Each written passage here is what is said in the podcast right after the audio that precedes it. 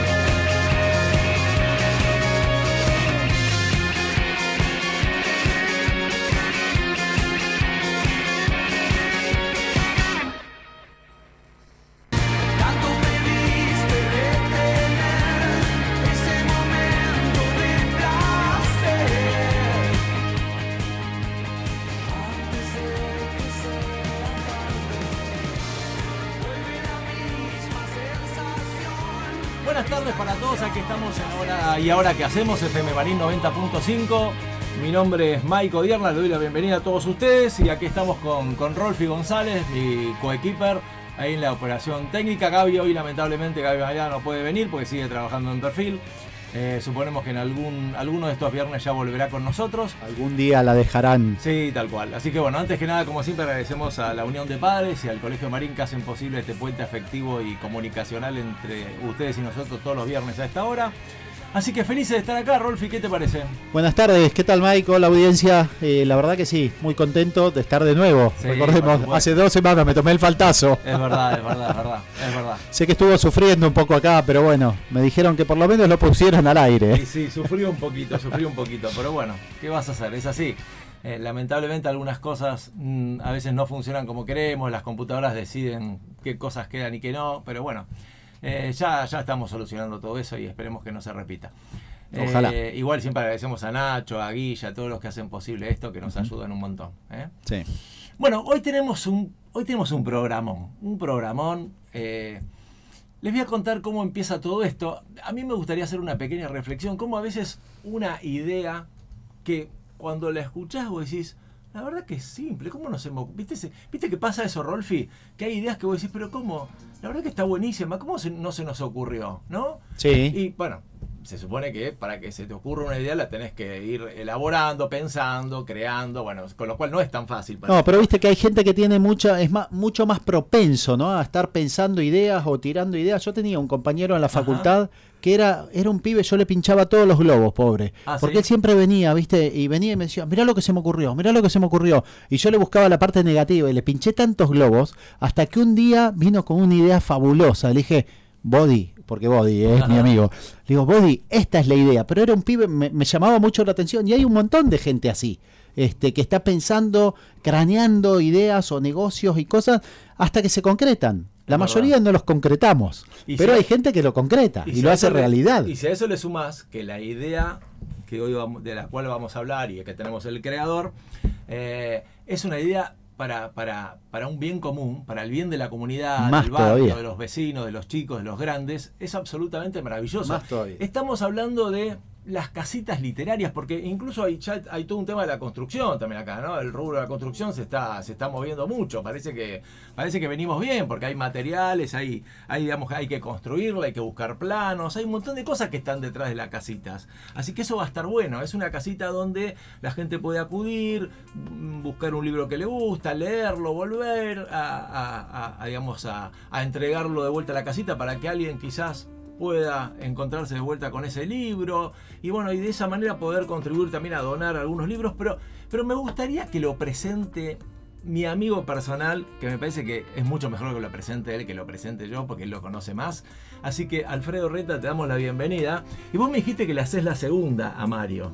Así que te pido que, que, lo presentes, que vos lo vas a presentar mucho mejor que yo. ¿Quién es Mario? ¿Es un hacedor? ¿Es un ejecutor? ¿Es un creador? Bueno, hola Miguel, hola Rolfi, gracias por invitarnos. Bueno, Mario es como el compañero de Rolfi, es una persona que a sus 80 años no para un minuto de tener ideas y de generar cosas. De hecho, después nos va a contar, mañana en torno a la casita hay un recital de música para la gente del barrio, o sea que hay muchas, muchas cosas. Perdón, es pasado mañana, pero bueno, no importa, ahí nos va a decir bien. Bueno, Mario eh, es para mí el inspirador de lo que hemos hecho nosotros.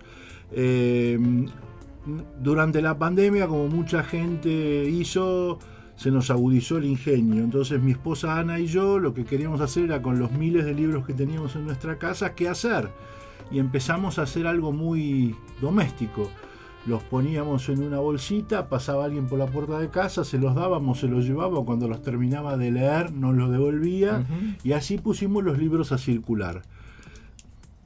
Pasada la pandemia y caminando un día por el barrio eh, Parque en San Isidro, eh, Ana se topó con una casita de libros, una casita literaria, y ni bien estuvo ahí, que está la casita, está, está en Misiones e Intendente a Palo, y se lo encontró a Mario.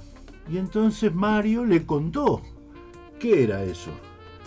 Y bueno, eso este, nos prendió la luz a nosotros de hacer algo.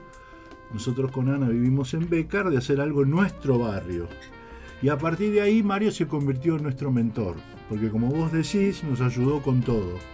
Con cómo desarrollar la idea, con cómo nos dio generosamente los planos, me explicó cómo se construye, porque yo no sabía armar las cosas ni con Lego, así que finalmente con, su dirección y con colaboración de mucha gente, pudimos hace cuatro meses eh, inaugurar nuestra propia casita. La casita de Mario ya va a estar por cumplir un año, este, y es como vos decís, es poner algo al servicio de toda la comunidad.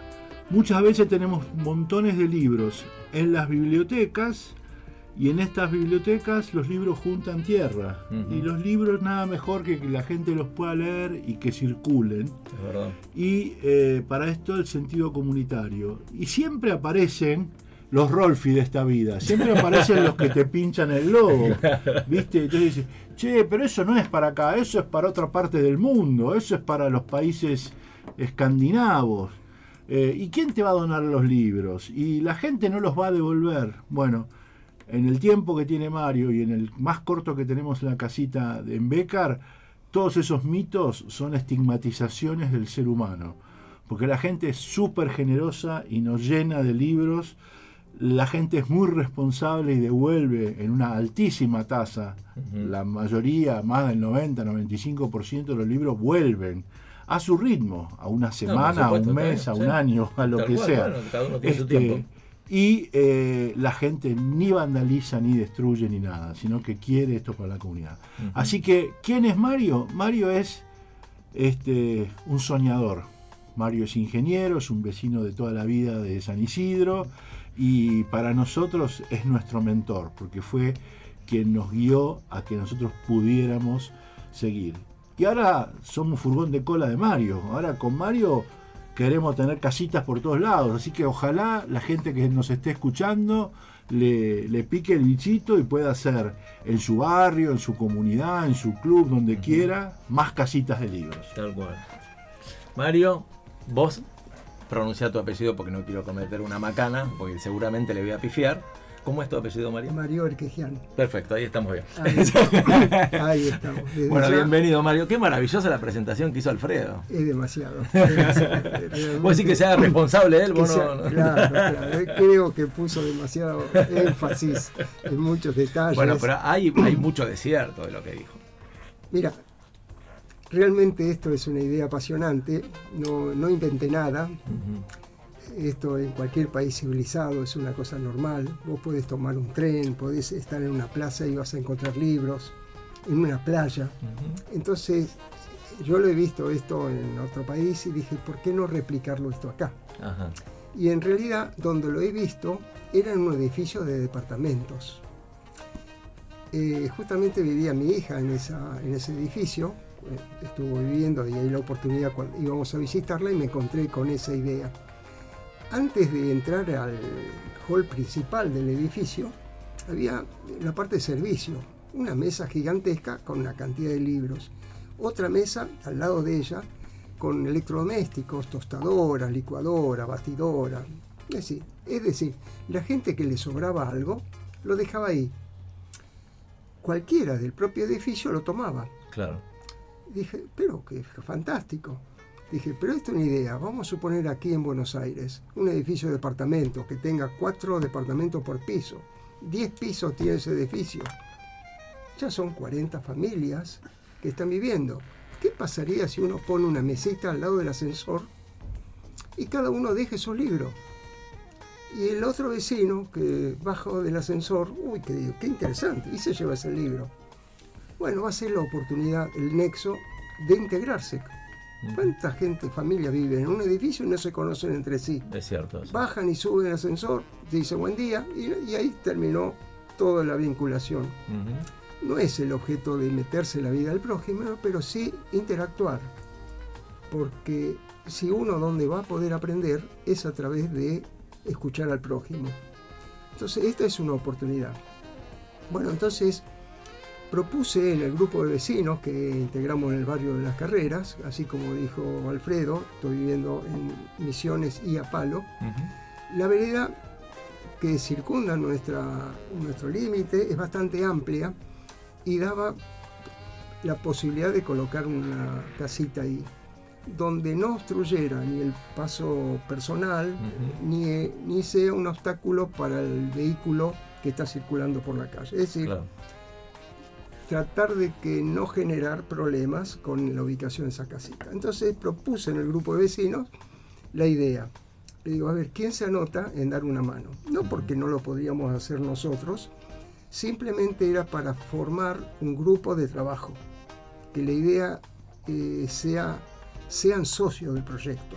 La interacción una interacción. un trabajo en equipo. Claro, eh, la verdad, esa es la palabra, un trabajo en equipo. Porque de pronto yo puedo darte una tarea a vos para hacer y vos la vas a hacer gentilmente. Pero no pasa de eso, colaborar. Pero si yo logro despertar la inquietud en esta persona o en ti del proyecto, vos decís, ah, qué buena la idea. Vos, Mario, buscabas como el contagio entre los vecinos, ¿no? Buscar la, eh, la integración. Claro. Porque entonces esa persona ya no solamente estaba haciendo la gestión, sino mañana iba a traer una idea adicional. Claro. Es decir, y Mario, ¿por qué no le ponemos flores a la, pintura? Este? Es decir, inquietudes. Se transforma esa persona, en vez de un vagón de, que estamos arrastrando, en una locomotora que está empujando. Ese es el objeto de hacer un grupo de, trabajo. Y de hecho se hizo. Seis personas, seis mujeres precisamente, colaboraron con esto. Y cada uno con su expertise, con su experiencia. Uno ayudó a cortarlo, otro a sostenerlo, otro porque todo esto se hizo con materiales reciclados además. En un vecino que tiene una empresa que vende máquinas de cortar pasto, le dije, reservame todas las maderas que te sobren. De hecho, ahí.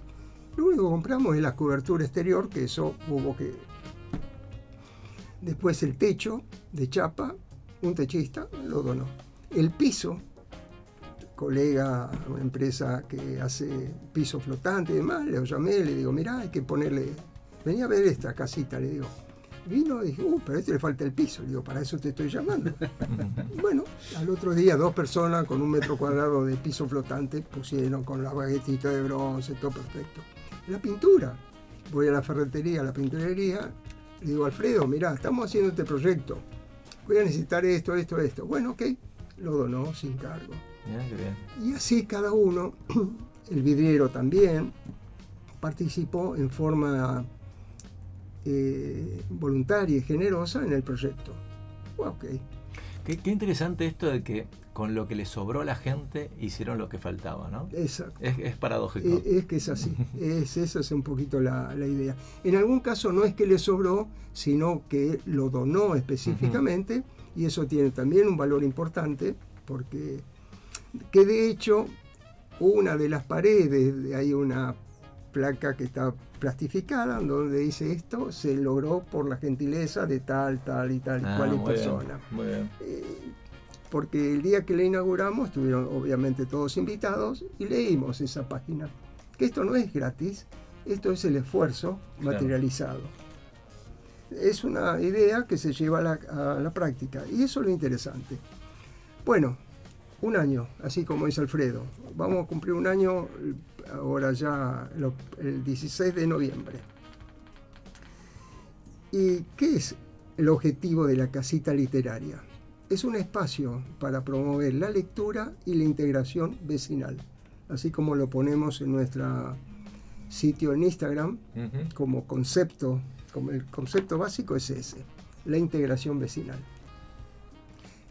Mira qué interesante es esto, que se formaron varios grupos de trabajo a partir de, esto, de esta idea de los libros. Uno de los grupos es de educadores, donde participan directores de escuela, profesores, maestras.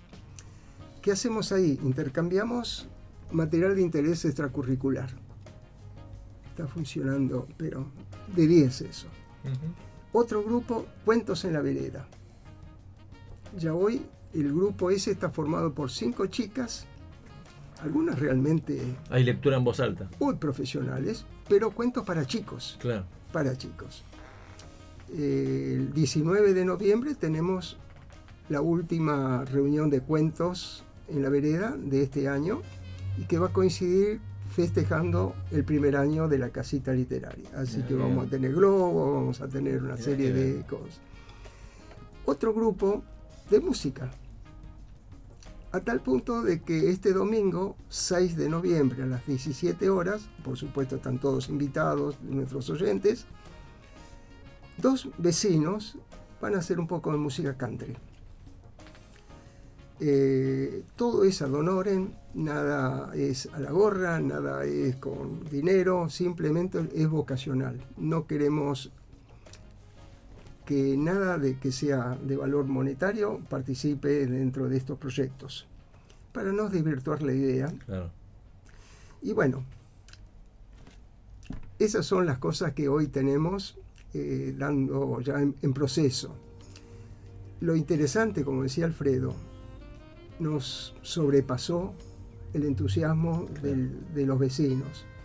Hoy tengo más de 3.000 libros para reponer en la casita. La casita normalmente tiene un promedio entre 150 200 libros de capacidad. Para tener una idea, los que no saben, ¿qué dimensión tiene más o menos para...? La casita tiene un metro veinte por un metro 15 exactamente por 1,85 de altura. Tiene un diseño tipo alpino. Esas dimensiones no fueron eh, así. Primero se trató de optimizar las placas para decir, bueno, las placas vienen en un metro veinte, vamos a usar esa, esa materia como para... Y después era el tamaño de las puertas que tenía que salir del taller que lo construimos en el fondo de mi casa a la parte de adelante. No podía ser más grande que ese tamaño por la, eh, abertura que teníamos. Entonces nos limitamos a eso. Pero ya es suficientemente importante. Tiene cinco estantes de los cuales están separados libros para chicos, para chicos pequeños, de libros de tapas duras, libros para adolescentes, novelas, una sección de libros en idiomas, en inglés, en alemán, en francés, en italiano, novelas, eh, libros de literatura, premios Nobel de literatura, biografías, realmente es tan libros de cocina, libros de viajes, libros de autoayuda, libros de trabajos manuales, sea encuadernar, pintar, lo que se te ocurra.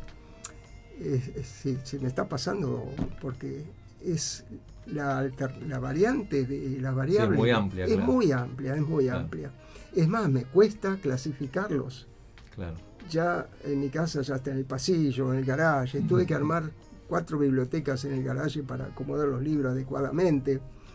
Bueno pero Qué, ¿qué pasa? Esto es lo que dijo Alfredo. Pasó la esposa, le gustó la idea, el otro día lo trajo de una oreja Alfredo, le mostró el proyecto, se entusiasmó Alfredo también, hicimos unos croquis, hoy ya tenemos eso relativamente normalizado, Alfredo hizo una lista de materiales con lo que utilizó, y ya hay una casa que está en proceso en la zona de las Lomas de Santa Rita, hay una casa temática en Villa Langostura de árboles, que le donamos una cantidad de, libros específicamente de árboles. Es más, límite de la imaginación ahora de esto. Y Alfredo, contanos un poquito cómo vos eh, dijiste, listo, vamos a tratar de, implementar una casa en José Ingenieros, ¿no es cierto? ¿Cómo fue eso? ¿Cómo, cómo lo armaste? ¿Cómo, ¿Cómo llevaste a cabo la construcción? ¿Quiénes te ayudaron? ¿Cómo fue todo ese proceso? Bueno, a diferencia de Mario, el primer eh, problema que tuvimos es que, bueno, yo vivo sobre la calle José Ingenieros en Bécar, llegando a Sucre, es una calle con muchísimo tránsito porque es doble mano, es en salida panamericana. todo lo contrario donde vive este, Mario. Claro, donde vive Mario la gente va, camina más relajada, acá camina tensionada para que los autos no lo atropellen. Bueno, este, bueno es, es una realidad, entonces era una dificultad dejarla en la calle. Eso es una de las cosas que, que, que nos, nos surgió, es qué pasa si alguien cruza distraído y tenemos un accidente. Entonces, pero bueno, eh, cada dificultad trae una oportunidad, aunque te cruces con gente que te pincha el globo. ya quedé este, catalogado. Claro, bueno, vos te pusiste ahí. Sí, sí, sí. era, para, era para, para, hacer la presentación y dar un ejemplo, nada más, dejémoslo ahí. Ojo no hace falta volver sobre el punto. Ojo que hay dos ingenieros en un metro cuadrado. Sí, sí, sí, Entonces, lo que cerca de casa, enfrente, la vereda enfrente, hay un club de barrio, el Club Unión y Juventud de Becar. Eh, que si lo decís así, muy poca gente lo conoce, lo conoce todo el mundo como el Club de los Repolleros. Un simpático nombre porque esa zona era una zona, no hasta hace mucho, hasta 80, 90, yo hace 30 años que vivo en el barrio, siempre viví en Becar, pero en ese lugar, hace 30 años que vivo, era una zona de quintas. Entonces, hace el club en el 2023 va a cumplir 80 años de vida. Entonces, en en una época los quinteros de ahí necesitaban un lugar de esparcimiento, entonces todos donaron parte de su parcela, reacomodaron y así nació el club. Y entonces la gente popularmente los conoció como los repollos. solo repollos? No, pero, no, pero lo que más se daba eran los repollos. El, conocimiento popular era, no, también en la zona de viveros, una zona que todavía sigue habiendo algunos todavía más, más en parcelas más pequeñas, pero muchas flores, mucho cultivo. Pero bueno, quedó el simpático nombre de los repolleros y, y, es el orgullo de toda la gente mayor del club, porque bueno, no es ni más ni menos que el culto al trabajo y a las familias inmigrantes que, que, poblaron todo nuestro, nuestro partido de San Isidro, tanto en Becar, en San Isidro, en todos los lugares. Entonces, eh, yo la verdad, 30 años había entrado a ese club dos veces en mi vida, no conocía a nadie. Así que un día fui, toqué la puerta a la secretaría, con quién puedo hablar, me dijeron quiero traer un proyecto, hablé con alguien de la comisión directiva, la gente se entusiasmó, me dijeron, mirá, la verdad, nosotros plata no podemos aportar, entonces bueno, déjame que nosotros vamos a tratar de ver de dónde la sacamos, porque esto es todo hecho, como cuenta Mario, con solidaridad de la gente y con la cara dura de uno para ir mandando cosas. Entonces, todo a pulmón, todo a pulmón. Exactamente, este, y esa es una de las grandes satisfacciones. Hoy podés ver en Instagram la casita nuestra, tiene una decoración hermosa que la hizo la profesora de arte del club. Entonces involucramos a los chicos del club en hacer el diseño, la profesora lo, pintó, pobre el ferretero del barrio lo taladré en esas semanas, cuando terminó la casita se, puso contento porque ya no iba a mangarle más nada. Por fin se acabó. Claro, exactamente. Y después, esto hoy en día con las redes sociales, con la cantidad de gente que uno conoce, rápidamente conseguimos un montón de libros y, bueno, y el 20 de junio inauguramos, así que hace cuatro meses que mm. estamos con esto. Hay un par de amigos en común que han colaborado sí, con esto, es eh, a, a diferencia de a diferencia de Mario, que se da maña para todo porque es ingeniero, yo me vi envuelto en cosas como poner el techo, ir a la cinguería. Y, ¿A qué te dedicas? Un mundo desconocido para vos.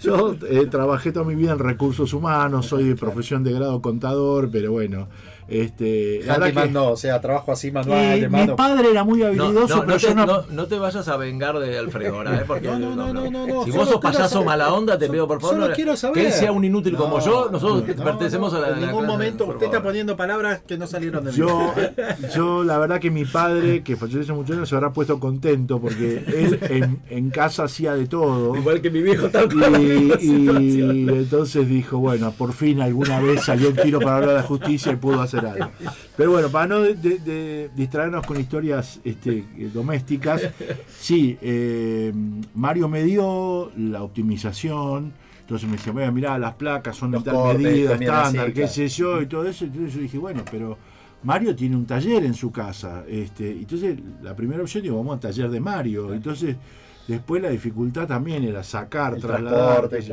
Pero finalmente eh, un compañero mío de colegio, Ricky, Ricky Marcos, que tiene una carpintería en Martínez, dije, mañana te van a llegar unas placas que compramos.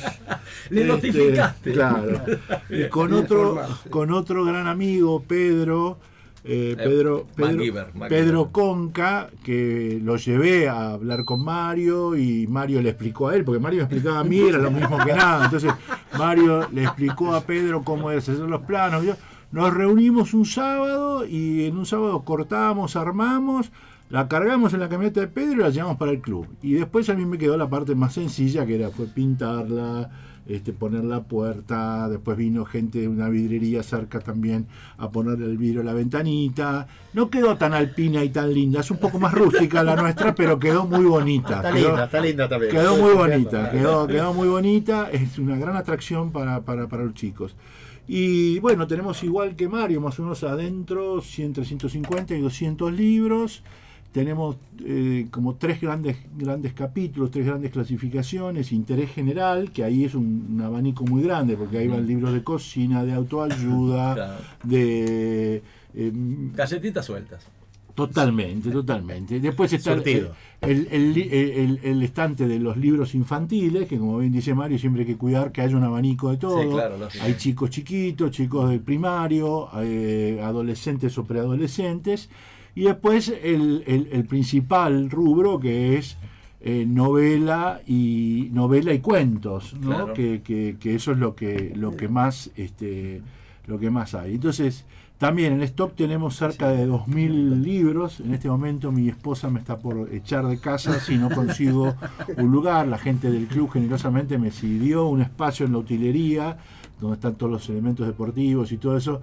Así que la semana que viene voy a estar mudando esos 2.000 libros. Ah, me asustaste, pensé que te estabas este, mudando vos. No, no, no. no, Vamos a estar mudando. Primero los libros, después me mudaré yo seguramente. pero bueno, este, mudando, mudando los libros para ya tenerlos ahí y también para ayudar, porque si bien todavía estamos en una etapa previa a lo que dice Mario, ya hemos tenido eh, algunas cosas más incipientes. hemos tenido gente que cuenta cuentos, porque se hizo en el club una fiesta de fin de, del Día del Niño. Mañana es la muestra del club de, anual donde van todas las actividades y todos los alumnos, chicos y grandes. Entonces es este eh, festival de patín, de taekwondo, entonces, y también la casita va a haber una señora que cuente cuentos para adultos y para chicos, este, porque eh, en el club hay muchísimas actividades, entonces rápidamente prendió la idea con los, con los más pequeños, lo que nos están haciendo un poco más remolones son los adultos. Y la otra cosa que estamos haciendo en cuanto a tema de marketing es pusimos volantes en los diarios de la zona de los domingos, ahora vamos a volantear en varias manzanas alrededor para que la gente también se, se integre, es importante poder acompañar el crecimiento de estas eh, organizaciones barriales que, como bien decías vos, todo se hace a pulmón. Entonces, eh, la verdad que eso es un diamante en bruto. Hay muchísimo movimiento, muchísimas actividades. Pero Alfredo, ustedes ahí en el club hay una oportunidad fantástica, porque está la sinergia entre la casita con el club, como la gente que va al club conoce la casita. Claro. Entonces, Totalmente. eso tienes una, y por ahí cuando, cuando, los padres llevan a los hijos a practicar ciertas actividades deportivas y, se tienen que quedar esperando, en lugar de ir al bar a tomar algo, pueden ir a la casita a buscar un libro, o leerlo ahí, o llevárselo. La chica del buffet me diría que mientras toman algo lean, ¿no? Ah, también, está, Pasen primero por la casita y después vengan acá a tomar un cafecito. Ayer, ayer justamente hablaba con un padre y le digo, mira que te lo puedes llevar el libro. Me dice, no, pero yo lo leo acá. Digo, un día vas a venir y va a estar, porque te lo va a llevar. Pero sí, bueno, eh, la verdad que es una es una gran es una gran cosa el hecho de eh, poder generar sinergias no entonces este, la verdad que en estos cuatro meses eh, ya hemos tenido otras actividades y otras cosas y bueno eh, también tenemos voluntarias este, que, nos ayudan porque la casa hay que ordenarla todos los días no porque vas la gente revuelve busca libros y qué sé yo hay que mantenerla ordenada para que sea atractiva la vista. y la y perdón. Quería, quería eh, preguntarles algo, porque eh, Alfredo hace un ratito hablaba de, lo que generó esto en la gente, en los vecinos. Me gustaría que nos hablen que nos cuenten cómo, cómo lo tomaron, o sea, las reacciones, si hay alguna historia para contar, porque debe ser fuerte que, de pronto pases y encuentres un lugar así, abierto, donde confías mucho en la comunidad, donde sabes que nadie va a estar y si hubo alguno negativo, ¿no? Que se opuso y dijo, no, esta casita acá en el medio de la vereda, sácamela. ¿Qué, ¿Qué, nos pueden contar de todo eso, Alfredo y Mario? Mira, yo les comento lo siguiente, hasta felizmente hasta ahora, como decía Alfredo, no hubo ni vandalismo, fueron todas cosas a favor, todos dijeron, pero caramba, qué buen proyecto, qué lindo. A tal punto que hay una, un pupitre en la casita con un blog donde me dejan notas, sugerencias. Ah, mira. Todas esas notas las estoy recopilando porque es interesante. Algunas son tan importantes que las subo al Instagram, pero después lo vamos a recopilar porque es un poco la historia de la casita a través de los comentarios de, los vecinos, de los, testimonios donde no solamente los adultos, están los chicos que están dejando mensajes, que es fantástico. Eh, realmente, hoy había dos personas que justamente cuando veníamos para acá, dice, pero esto en mi barrio no puede existir. digo, ¿dónde vienen ustedes? En José Sepas. Le digo, motívenlo, prueben. Se van a llevar una sorpresa. búsquenle la vuelta, claro. Búsquenle, eh, porque van a encontrar ustedes la satisfacción. Por ejemplo, antes de la casita, una de las cosas que puse en, el exterior de mi casa, una pizarra, donde cada lunes pongo un mensaje, un mensaje de reflexión. Una frase, algo una, para pensar. Una frase, mm. una frase. Bueno, esta tiene números, porque así las puedo recopilar en un documento, porque mucha gente ya me lo ha pedido. Y esa frase eh, cuando veo gente que está leyéndolo o que se para a sacarle foto, le digo, miren, si puede, esta noche, esa frase léanla en voz alta, en la cena. Primero va a practicar el hábito de la lectura en voz alta. Después, usted sabe lo que dice, pero no sabe lo que escuchó el, prójimo. Entonces, después que usted la leyó, pregúntele a cada uno de los integrantes de, esa, esa, cena qué, entendió, cómo la interpreta, cómo lo aplica en el día a día de su propia vida. Y si aparte está el autor, que investigue quién fue el autor de esa frase. No es lo mismo que ponga una frase de Churchill o de Mandela o de Sun Tzu o de Gandhi.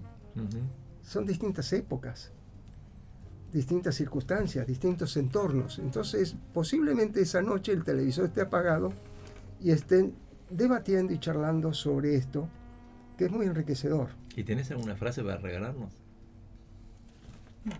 Te la leo yo si querés. A ver, a ver. Por ejemplo, la última. La última no, tengo la anterior, pero ya, ya mismo busco la última. La última es 269. Sí. ¿La leo? La lees. La mente se enriquece con lo que recibe, el corazón con lo que comparte. Buenísimo. Bueno, pero y así todo. Sí, tengo la anterior también acá, si querés, pues me gustó también. mucha gente que. No tengas miedo al cambio. Transfórmate siempre que puedas. Árbol que se renueva, florece en cada primavera.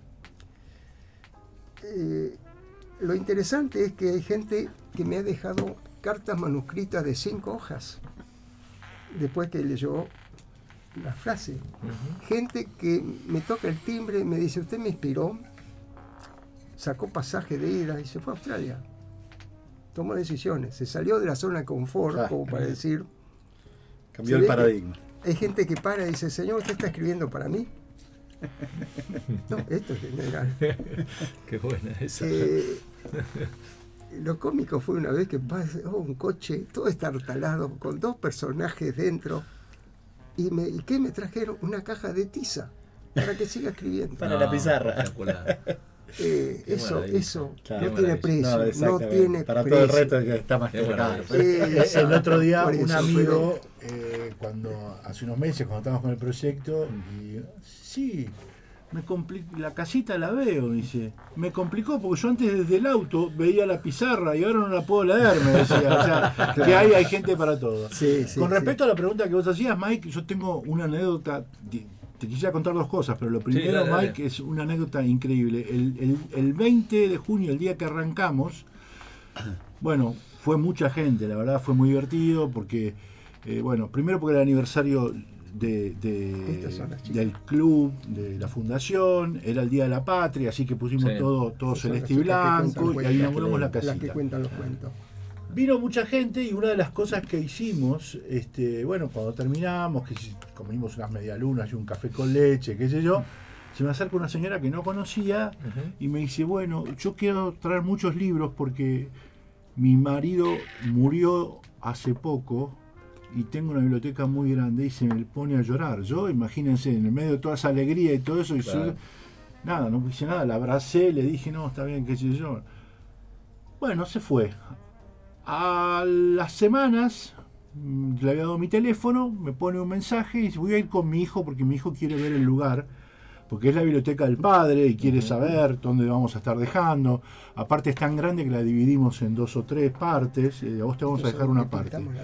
Era el hijo y la esposa de eh, recordado eh, Gerardo Rosín ah, que vivía en el barrio, vivía cerca de, ahí en, la calle Upayata, y cuando justamente al haber puesto el, folleto en el diario le había llegado a la familia y la familia dijo bueno qué mejor que esto quede acá en la zona así que bueno incluso Rocín tenía un programa en cable que llamaba Esta Noche Libros. Claro bueno totalmente bueno por eso era un hombre el cual recibía muchísimo todas las novedades que salía así que gran parte de esos libros ya, ya, ya están puestos y otros ya, ya se han ido este Así que bueno, esa es una cosa. Y segundo, otra cosa que, me gustaría dejar claro, porque la gente pregunta, che, ¿qué, libros reciben? Y la verdad, recibimos todo tipo de libros. Porque todos los libros nos sirven. A ver, eh, porque hay una clasificación, además de que a, cada libro le ponemos un sello diciendo dónde es la casita y qué casa, y el, lugar y todo, qué sé yo. Eh, también es importante porque los libros que no entran en esas categorías, libros infantiles, cuentos, novelas, por ejemplo, también nos mandan muchos libros de texto. Esos libros de texto, eh, en algunos casos, nosotros cuando tenemos un número importante, lo mandamos. En algunos casos, Mario tiene contactos con escuelas del interior. En otro caso, nosotros estamos colaborando con la Fundación Escolares, al cual llevamos los libros. Eh, después hay libros que tal vez no son para, para la casita, eh, y, sí son para otros lugares. También colaboramos con, cárceles a través del programa de Espartanos, mandamos libros para que lleven a los pabellones, para, para, para que lean. También hay dos, hay cuando nos donan algún tipo de, de enciclopedia o algo por el estilo. En el barrio, en Becar, tenemos dos apoyos escolares, a los cuales también van libros de texto y apoyos escolares. Y lamentablemente a veces también en medio de una caja o una bolsa nos llega el Código Civil de 1925, que ya no sirve para nada ni para nadie, que eso va a una caja que cuando se llena pasa Oscarcito, el reciclador del barrio, y también se lo lleva, con lo cual ningún libro deja de tener utilidad y todo el libro sirve tiene algún fin y tiene alguna cosa. Y también eh, a veces, más allá de la generosidad, que eso es lo que yo siempre recalco, a veces este, a la gente se le presentan oportunidades. Eh, ayer mismo vino una persona, me dijo, mira, yo me mudé, se fueron mis hijos de casa, me mudé de una casa a un departamento, todos estos libros los tengo que dar, bienvenido sea, así que ahí tengo cinco o seis cajas para, para, para, abrir, para clasificar, porque todavía no tuve ni tiempo, ni tiempo de hacerlo. Con lo cual que la gente sepa que eh, tanto en la casita de Mario como en la casita nuestra en Becar, este, tenemos la chance de recibirlo. De hecho, nosotros, nosotros intercambiamos, ¿viste? Recién veníamos en el auto para la radio y le digo, Mario, le tiraba el mangazo, estoy medio flojo de libro de chico, ¿viste? Entonces, igual, déjame ver, así que bueno, vamos a ver el stock de Mario y ahí nos, nos intercambiaremos si, si hay la chance.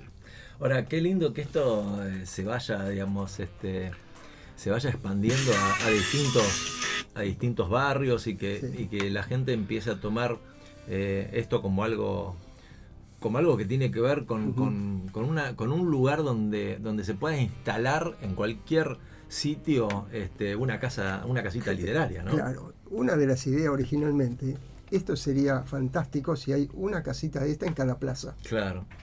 En cada estación de tren. Claro. Es decir, en la plaza hoy el municipio eh, tiene un control, hay una persona que cuida la plaza, que se ocupa de mantenerlo. Bueno, debería ser una tarea un poco extra pero para cerrarla y abrirla. Porque, claro, un, detalle que no comentamos. No es el caso de, Alfredo, que está dentro de un club, pero acá está en la vía pública. Exacto. Entonces la casita está abierta de lunes a lunes, pero siempre en horario de luz natural. Es decir, a la mañana, a las 7 de la mañana se abre, a las 7 de la tarde ya cuando cae la luz, el sol, se cierra. Le ponemos un candadito. Simplemente por, no por vandalismo, porque nunca ocurrió, pero es para que tenga un control de la casita. Entonces, para todo el que está interesado, esos son los horarios y eh, los días que está con posibilidades. En el club es mucho más interesante porque ahí está bajo un, paraguas de la actividad. El mismo esquema, eh, mientras el club está abierto, la casita está abierta, cuando se cierran las puertas del club, ahí está, se, acabó, se acabó.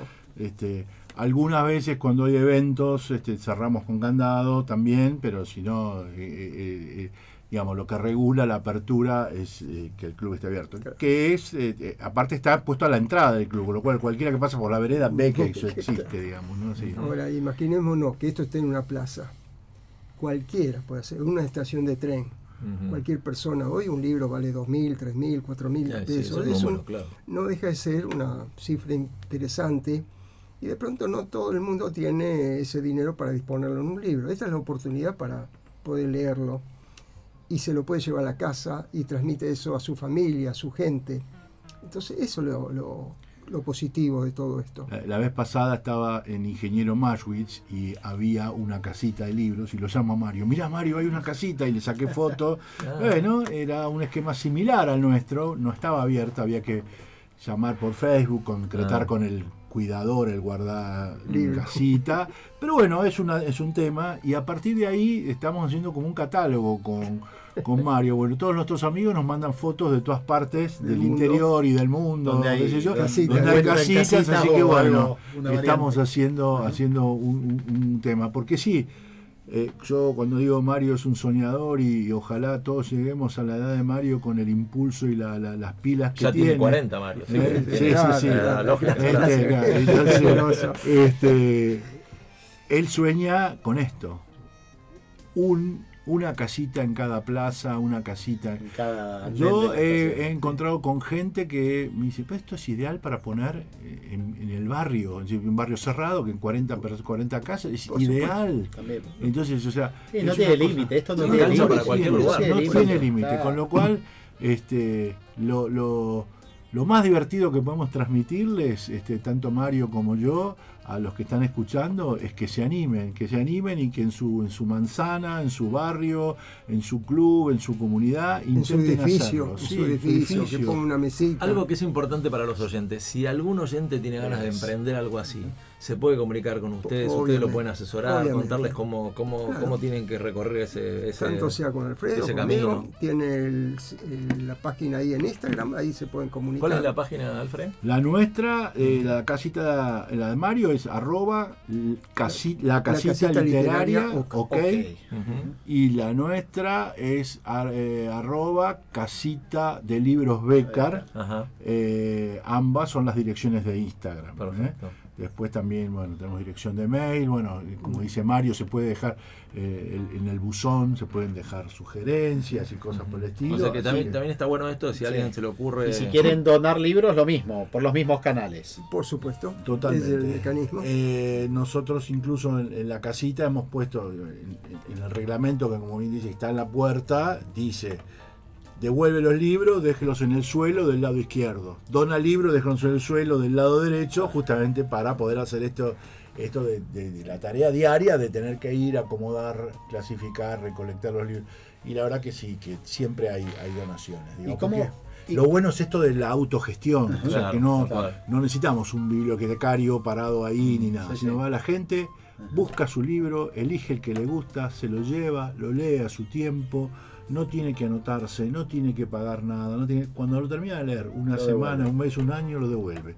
Y sabes qué, esto lo vamos a decir en secreto, que la gente que no nos escuche, si se lo quiere quedar el libro, me quiere traer otro, buenísimo. Claro, porque la, incentivar la, lectura, no es solamente incentivar la lectura, sino la rotación de los libros. Claro, Entonces, este, eso, es una cosa... Cómo, cómo, van, ¿Cómo van haciendo la, la actualización o rotación del material que está en la casita, porque, o sea, se va dando solo en la medida que se van llevando los libros, reponen, o una vez por mes dicen, cambiemos todo.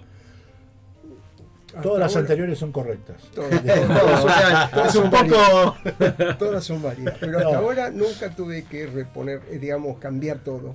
Se voy reponiendo voy reponiendo. En la medida que se, se, va llevando, se va reponiendo. se van llevando y vas va reponiendo y también se empezás a ver los gustos, porque bueno, también una cosa que fuimos aprendiendo. Lo que más sale ahí, el público de la casita de Mario, el público nuestro, no tiene necesariamente. Posiblemente sean distintos. Entonces, este y nos, nosotros eh, en estos cuatro meses, una vez, pero lo hicimos como un truco publicitario cambiamos los 200 libros.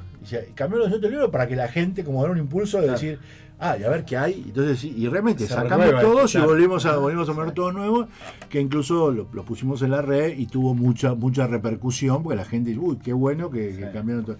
Pero fue un truco publicitario, nada, nada que, que, no es que tuvimos que cambiar por, por ningún otro problema. Así que uno, al ir viendo, yo antes era un poco más obsesivo, tenía la gestión del stock, entonces más o menos salían 10, 12 libros por día y volvían algunos otros Después ya se me empezó a complicar, ya no, ver, después de, después de tres, los primeros tres meses supe al detalle cuántos libros habían salido y se lo compartía con la gente del club porque me sentía en la, esos habían sido tan generosos en darnos el lugar, en sentía de decir, bueno, mira, che, esto está funcionando para la comunidad y era como un poco rendir cuentas.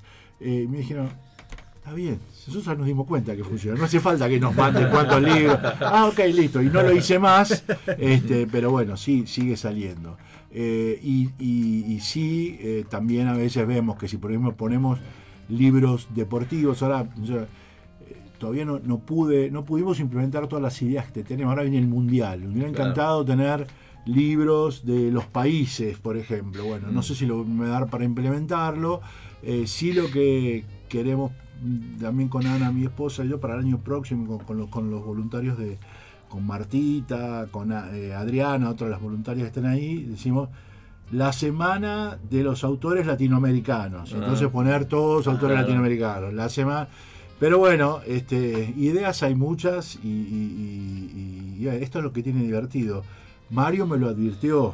Él me dijo, mirá que cuando arrancas esto no sabes lo que disparás. Y bueno, no tiene límite. No tiene límite. Entonces, este, esto... Mira, una cosa que hicimos para el 25 de mayo, convocamos a los vecinos para cantar el himno. Ajá fue también una, experiencia fantástica. Primero hicimos una vaquita entre los vecinos y compramos 75 banderas argentinas y lo pusimos en el Instagram. Vecinos vengan a buscarse su bandera para engalanar su casa. y de hecho se repartieron gratuitamente banderas de 90 centímetros. Pues, Qué bueno, no me enteré. Yo que renovar la mía, que está bueno, bueno, bueno, está. Para el próximo 25 El año que viene ya. doy una vuelta. Y ahí vino un chico que tocó el cello, fue muy interesante y tocó el cello, el himno nacional. Tocó el himno en el cello, con el cello, digamos. Claro. Se cantó a viva voz el himno y después terminó con obras de Beethoven, muy lindo, el himno de la alegría, fue algo muy interesante. Eso despertó otra inquietud, estamos tratando de armar un ensamble de música clásica ah. para hacer música clásica que se opone Vivaldi, Mozart, Beethoven, música clásica dentro de las más conocidas para no para que la participación sea un poco más activa de la, de la gente que está escuchándolo. Y bueno, hay, hay muchos proyectos. Hay muchos qué, proyectos. Qué lindo, Mario, esto, eh, a ver, lo que vos generás y, y cómo este proyecto comunitario es como es, muy fuerte, moviliza, porque como decía Alfredo recién, no es un tema de dinero, no, no, o sea, tiene que ver con el esfuerzo y lo que cada uno puede aportar para que las capas se sigan sumando, y, esto no tiene techo, no tiene límite. porque vos hablabas recién de la música, eh, digamos, Alfredo hablaba, hablaba también de otras actividades, digo, ¿cómo esto puede abrir todo el tiempo distintas capas, no? Mira, una de las cosas que hicimos fue pintar la vereda nuestra vereda, con juego para chicos. Son caminitos que jugando convergen a la casita. Hoy cuando pasé por ahí lo vi, sí, es cierto. Y esto está hecho en una vereda, es muy probable que antes de fin de año la completemos hasta la esquina, se integran dos vecinos más para pintarlo completo, así que los chicos van a tener casi 80 metros de caminitos para ir jugando, rayuelas, actividades como te puedo mostrar acá, que está acá, que es uno de los videos que tenemos. Lo notable es que para la gente, baja el chico, juegan ahí y sube el coche y siguen. por eso. Eh, Qué maravilla. Eh, da, para mucho. Da para Qué maravilla. Es todo hemos hecho una tontería. Tengo hortensias en la vereda, se hizo retoños. 65 plantas, de tres, cuatro retoños cada uno se obsequiaron a todo el vecino que quería embellecer su vereda. ¿Cuánto cuesta eso? Cero. Es simplemente encararlo. Un poco de tiempo nomás.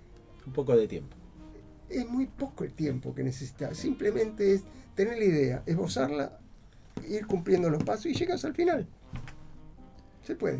Hoy cuando veníamos yo decía, Mario va a salir embalado, terminamos con la casita radio, ¿eh? Guarda Mira, eh, esto, es apasionante. Yo tuve la oportunidad de conocerlos acá la FM de, la escuela hace muchos años, creo que al principio, cuando mi hijo era alumno del San Juan el Precursor y habíamos hecho una reunión acá que me invitaron, donde presentamos algunos algunas actividades extracurriculares con un grupo de padres. Y y ahí estaba incipiente, comenzando la casita, eh, la radio. Y dije, qué idea brillante esto, porque es el medio para, para explayarse, para desarrollar tantas actividades. Hoy esto es una herramienta tan poderosa que ustedes no se dan cuenta lo que tienen acá. No, no, nosotros no, esto ya como que es el día a día, ustedes están organizando, pero la radio es muy poderosa. Esto llega a todos los hogares, la gente deja la huella, ustedes están dejando huella. Y Mario, hace un ratito, bueno, Alfredo hizo una presentación muy linda tuya. Eh, ¿Qué puedes decirnos de, del capitán, ¿eh? del capitán. De, Becker, del capitán de ah, Becker. ¿Qué puedes decir? Es un, es un hacedor también. Un discípulo entusiasta. Eh, que Aparte, con ese cuerpo te dice algo y le decís que sí, olvidate, no hay ninguna posibilidad. Todo, está bien, todo, está todo bien. Él dice, quiero esto, por supuesto, por supuesto, está todo en orden. Ahora, fíjate que Rolfi, que empezó siendo negativo, el tipo ahora, ahora ya te está gustando, ¿no? Ya, te convenció rápidamente. Ya Muy bien. Ya qué bueno, qué bueno. Y, y Alfredo, ¿qué, ¿qué cosas, desde que lo conoces a Mario, eh, por su personalidad, qué cosas te impactaron de él y te siguen impactando? Bueno, no, no, eh, Mario. No hablen de eso. sí, sí, sí, sí, Él no va a querer, él no va a querer porque no quiere y a veces cuando. Eh, porque bueno, hoy las redes sociales y todo, y a veces cuando uno pone alguien dice, che, qué copado Mario, él le dice, no, no hace gracia, no es para tanto, porque es un tipo súper humilde. Eh, yo creo que lo que más le admiro a Mario, y ojalá yo mm, pueda algún día imitarlo, es la polenta, el empuje que tiene y esto de estar siempre pensando cosas y siempre más y siempre. La verdad, yo a veces no le puedo seguir el ritmo. O sea, no le puedo seguir el ritmo. Una confesión. siempre me tira, che, mira, tenemos que hacer esto y tenemos que hacer lo otro. Y yo digo, pará, Mario, tengo que consolidar, vamos paso por paso. Él ya está muy adelante, tiene una comunidad mucho más concentrada la nuestra es más incipiente todavía. Eh, recién le decía, bueno, no sé qué voy a hacer el verano, si el club, si, las, si, si, las vacaciones, yo me voy de viaje, tengo que coordinar con las otras otros voluntarios, a ver si se pueden quedar para atender. No, es que es un gran trabajo, pero hay que ir, reponer los libros, ordenar, ver qué pasa, juntar las donaciones, clasificarlas. Hay una, hay una pequeña gestión y, yo me vuelvo loco. Y Mario ya tiene todo solucionado. O sea, Mario ya, está pensando en ascensores empuja, para dentro de la casita, digamos, un primer piso, un segundo. Este, seguramente este, el, sueño que tenemos, que, que, es de él y que yo trato de empujarlo, de tener muchas casitas más, este, lo vamos a lograr. qué bueno, qué bueno.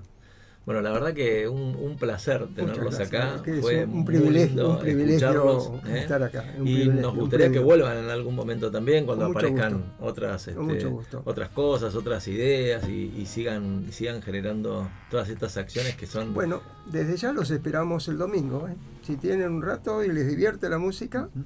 Vengan. ¿Vos decís que Rolfi toque algo, que cante? No, no, por lo menos que solo ir a apreciar y a disfrutar. que escuche. Y aparte, de, a posterior, hay una degustación que un vecino gentilmente nos donó un par de cajas de y vamos a ver algo para ah. degustar. Ah, algún vinito, algo. Eso en algún momento vamos a combinar hasta con un sommelier que nos venga a dar una charla para, para ser para la tarde de verano, eso ya para el próximo 2023. Mirá qué bien. ¿Hay alguna idea? Tiene razón, Alfredo, ya, ya, ya, está pensando, ya está pensando mal. Es que, va tiene que, es que da, para, da para eso. Muy bien.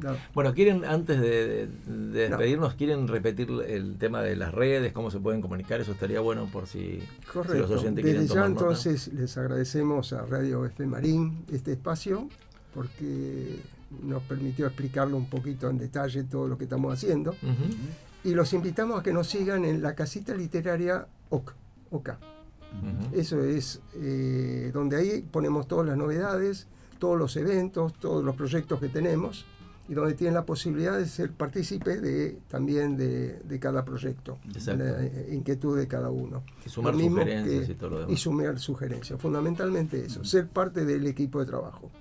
Bueno y la otra, la de Becar. Eh, eh, es eh, arroba casita de libros Becar y queda físicamente en la calle José Ingenieros 2680 de Becar. Perfecto. Muy bien, muy bien. Bueno, Rolfi, ¿qué te parece si ponemos un tema y nos sacamos una foto con ellos? ¿Cómo no? Mario es perfil bajo, pero vamos a tratar de que nos regale una foto con nosotros. Mira, este... ¿Qué, temas vamos a, ¿Qué temas vamos a poner ahora para, para ir a un corte, Rolfi? Vos decime, si no, buscamos y. No, elegí, si ellos quieren elegir uno, yo tengo uno de virus. Ahí está. ¿Te parece que, ellos... Mario, ¿te animás a elegir un tema? Lo que quieran, yo enseguida. Total, en YouTube está todo.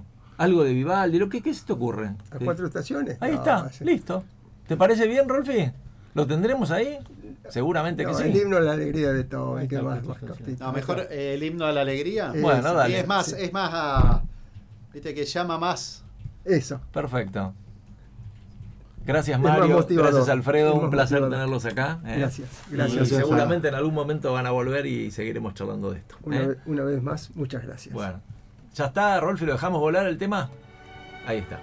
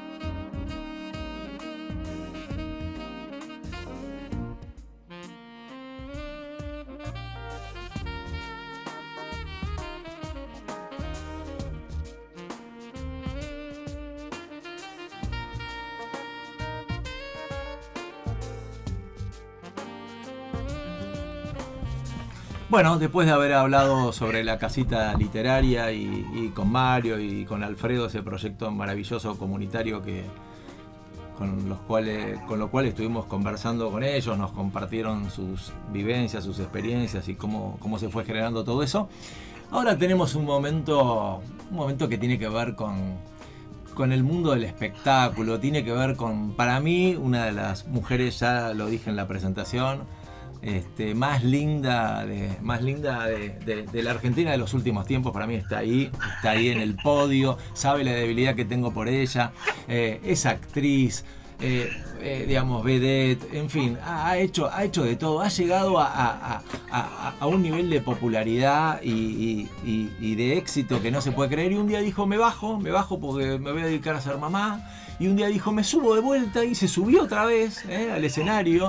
Es una enamorada del teatro. Eh. Vos la escuchás hablar y tiene una pasión y tiene una alegría.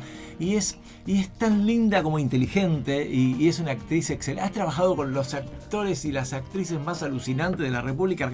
No, no, no saben lo que es su currículum, su trayectoria profesional. Viene a hacer un par de éxitos increíbles con el maestro este, José, José María Buscari. No, no, una cosa, de, una cosa de locos. Así que señores, con ustedes voy a presentarla a ella. Para mí es una diva, es una diosa. Y no, no estoy exagerando porque la sigo de toda la vida, ella y a, su hermana, que, que ya está, que ya está este, en el cielo, en algún lugar, en alguna estrella. Señores, con ustedes, Mimi Pons. Bienvenida, Mimi, a este programa y ahora que hacemos. Michael Viernes te da la bienvenida. Bienvenida, Mimi. Bueno, bueno, hola Michael. Antes que nada voy a saludar a todos los oyentes. Bueno. Y, después un saludo a todos los que están ahí en la radio. Y, bueno, ¿y qué hacemos? ¿Qué hacemos? ¿Y ahora qué hacemos? ¿Y ahora qué hacemos? Se llama así. Bueno, antes, antes que nada, antes que nada, este, agradecerte enormemente que, nos regales este ratito con nosotros. La verdad que, bueno, eh, es un encanto tenerte, sabemos la cantidad de historias y, y, de cosas que nos podés contar y es, es absolutamente lindísimo para nosotros poder compartir y poder homenajearte humildemente de esta forma.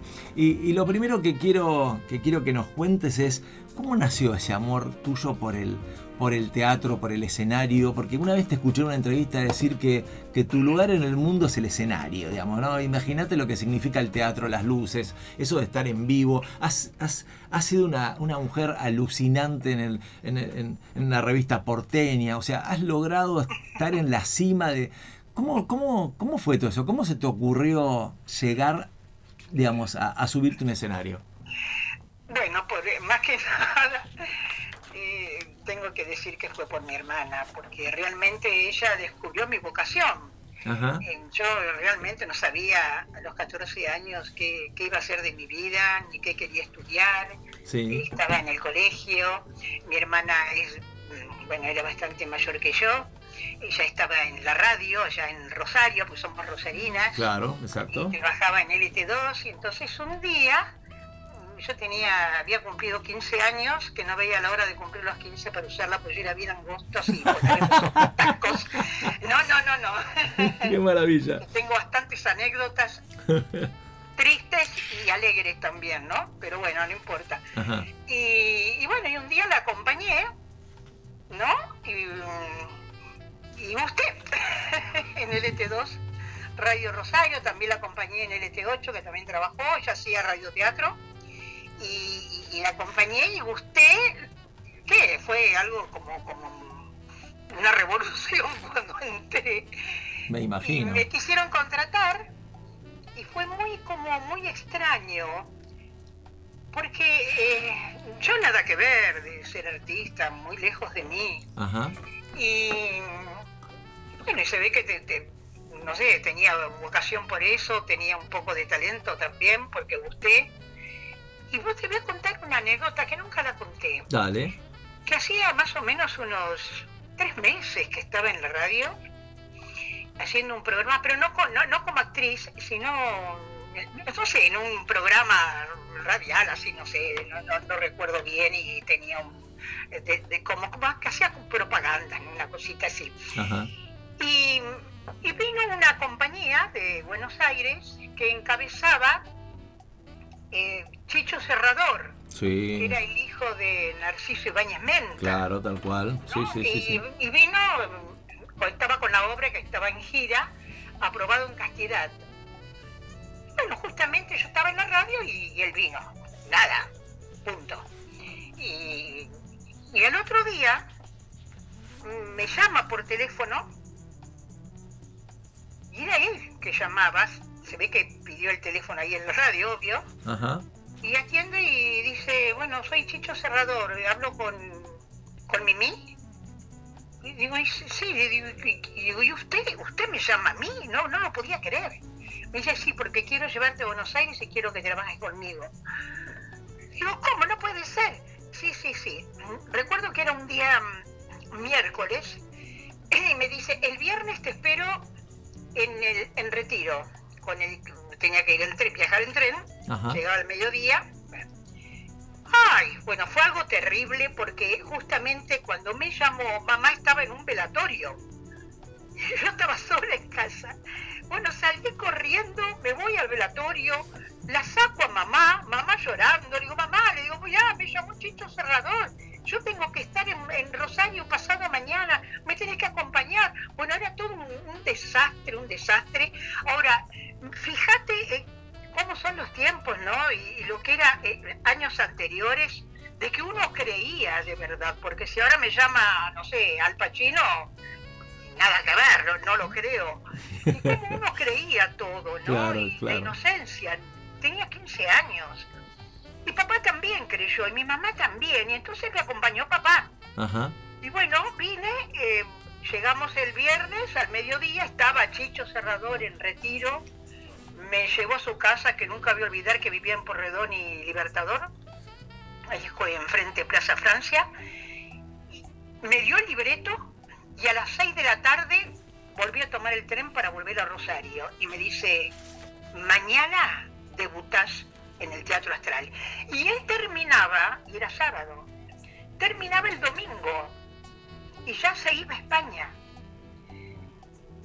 Y bueno, y volví y, lo, y, debuté, debuté eh, con él.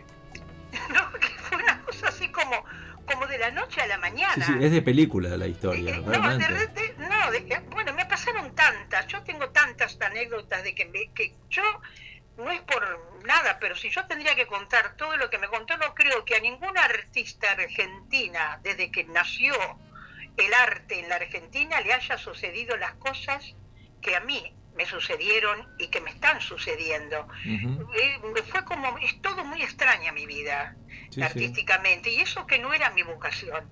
Pero claro, cuando la descubrí, que bueno, descubrió mi hermana, y, bueno, sí, fui a estudiar, hice teatro independiente en Rosario, yo desde muy chiquitita, tenía ocho años cuando que fui idea de mamá no mía, de estudiar danzas, eh, contra mi voluntad, pero iba y también estudiaba piano, que me recibí de profesora de piano a los 16 años, 18 años, pero todo, todo fue por mamá. Y, bueno, o sea que cuando, es como que tengo em, dos etapas de, de mi carrera, esa fue una, y después cuando vine a Buenos Aires, yo vine a Buenos Aires porque mi padre administraba campos, y bueno, y lo trasladaron a Buenos Aires y bueno, y trajo a su familia pero no es que vinimos a Buenos Aires para seguir la carrera artística, nada que, ver. O sea que el destino estaba inclinando la, la, cancha, ¿no? Sí, yo creo que el teatro nos necesitaba. tal cual, tal cual, sí, sí, es, cierto. El destino. Y aparte, otra cosa, que, otra cosa, Mimi, que quiero aclarar, que también es muy meritorio, es que nunca, nunca, digamos, tu carrera se basó en un escándalo, ni en todo este tipo de cosas que ahora, bueno, este, estos personajes mediáticos construyen algo de la nada, o sea, eh, estamos hablando de, a base de trabajo, de, dedicarte a lo tuyo, eh, eh, digamos, e, eso también es el profesionalismo, me parece que eso también es un mérito extra que es importante señalarlo no sé si es el profesionalismo. Yo no, no necesité padrinos, como todas, porque todas se hicieron famosas porque andaban con fulano de tal, todas, sin excepción, todas. Menos Mirta Lieran, mira que te hablo de año. bueno, pero además todas, todas tuvieron. Yo no, porque no sé si fue profesionalismo, yo creo que yo no lo necesité, porque, eh, o sea, mi padrino y mi mentor era yo misma. Claro. O sea, eh, yo gusté en el momento que a mí me vieron. Eh, siempre, siempre me pasó eso. Entonces no necesité ningún escándalo ni, ni hacerme promoción con nadie, porque era yo y, me, llamaban, incluso digo más, en, cuando estaba en la revista, bueno, yo tenía 20 años, la revista Rico Tipo, claro. Cuando Divito, que era el, dueño de la revista, cuando yo me inicié, yo es como que eh, marqué una tendencia como, como vedette, pero no, no como talento, sino en el estilo de como yo eh, me mostraba a nivel eh, peinado, porque todas las vedettes estaban como con pelucas, con pelo muy, con mucho, mucha laca, muy, duro. Y yo toda mi vida nunca me peiné, siempre fui rubia desde que nací, con mi pelito y mi cosa, qué sé yo, y, no, no, nada que ver. O sea, me mostré en el escenario como era en mi vida privada, eh, personal. Claro. Y eso fue lo que marcó, marcó. Y después, un poco como me decían tanto que me hartaron realmente cuando era joven de que me parecía un poco a Brigitte, y bueno, traté de un poco de de copiarlo un poco el peinado, ¿no? Ahora, Mimi. Y bueno, y eh, eso fue hasta ahora que todo el mundo me imita. Ahora, Mimi, Evar, yo como, como dije en la presentación y en la promo, para mí sos una de las mujeres más lindas de, la Argentina de, ah, todos los tiempos. Eh, ¿cómo, hizo, ¿Cómo hizo Alberto González para conquistarte. ¿Me puedes explicar cómo hizo ese hombre? Porque viste que cuando uno se enfrenta con una mujer tan espectacular, y los hombres a veces arrugan, ¿viste? O sea, no es fácil. ¿Cómo, cómo hizo él para poder, para, para, para seducirte y para, y para enamorarte? ese fue el problema, ese fue el problema, que los hombres, ¿por qué arrugaron tanto? Yo creo... me encantó, me encantó. claro, te digo porque, claro, uno cuando, no sabe, cuando está trabajando, y es tanto la vorágine de trabajo, porque yo trabajaba y de, trabajo a casa, porque mamá siempre estaba con nosotros en el camarín, que me volvía loca, y no me dejaba ni, a sol ni a sombra las 24 horas al lado, al lado nuestro, y, nada, y si me levantaba temprano era para hacer mis clases de danza, porque toda la vida me gustó hacer gimnasia, y sigo haciéndolo, y, bueno, o sea, y, claro, eh, no, no gusté a todo el mundo, pero nadie, nadie, no sé por qué. no se animaba. Se animaba a decirme, estoy la Ojalá se hubieran arrimado. Pero bueno, me habría perdido tanto, tanto. Ahora, este señor, yo creo un poco que fue. Yo no sé si me enamoré, eh, eh, si conozco el amor. Realmente, la verdad que no lo sé. Yo creo que no. Pero claro, era el empresario del Maipo. Él me conoció cuando yo ingresé al Maipo, que tenía, iba a cumplir 19 años en el Maipo, porque terminé secundaria y enseguida nos vinimos a Buenos Aires. Y, bueno, me conoció, que incluso mi hermana quería ser actriz, no vedette, nunca le gustó, pero bueno, era de la única forma de, hacerse conocer y es como que, porque la atracción era yo, me querían a mí. entonces mamá dice, no, si no va tu hermana, vos no vas, y siempre estaba mi hermana. Y yo, pero como yo era la menor y siempre era como muy sobreprotegida por mi mamá y mi hermana, mi padre, bueno, toda la parentela. Y, y llegó un momento en que no, yo no, no, no, no, era, era solamente trabajar y, ir a mi casa, yo no sabía lo que era ir a un boliche, no sabía lo que era ir a un bar y a tomar un trago, eh, nada porque no me dejaban. Entonces, claro, yo no conocía gente. Claro, claro. Era como que uno vivía encerrada, encerrada en su casa o en un gimnasio o en el teatro. Claro. Y realmente el empresario, que era Alberto González, un hombre que que me llevaba 25 años, me, era muy buen mozo, realmente era buen mozo, pero no, yo no era, tenía, era mayor que mamá. Claro. Y tenía un año menos que papá. Lo veía, yo lo trataba de usted, porque a mí nunca me gustó el hombre grande, y bueno, pero nada que ver, o sea, te puede gustar o no, pero la, vida es otra. Y se dio, ¿por qué se dio? Eh, no sé, pero yo fui, estoy muy agradecida. Em, sí, se animó, obvio. Eh, siempre le gusté, le gusté a los 20 años. Incluso él fue el que, eh, yo me llamo Pons por él, él puso el apellido. No Mimi, Mimi es un sobrenombre que cuando nací mm, fue mi hermana la que me bautizó como Mimi porque decía, Mimi, Mimi, es Mimi, es mi hermana, es Mimi, Mimi. claro, tenía casi seis años más que yo. Y bueno, o sea que todo, mi familia, todo, todo me dice Mimi. Claro. Y bueno, un día me invitó a salir, dije que, que sea, a tomar un café, y no lo tuteaba, siempre de usted. Yo estuve como dos meses saliendo una vez, no, dos veces por, por mes, y siempre de usted, de usted. o sea que tuvo, tuvo que remar el hombre también, ¿no? Eh, eh, y sí, sí, sí, sí, sí, porque yo también era muy, muy inocente, muy naif también, ¿no? Era como... Claro. Pero bueno, pero después después no fui naif.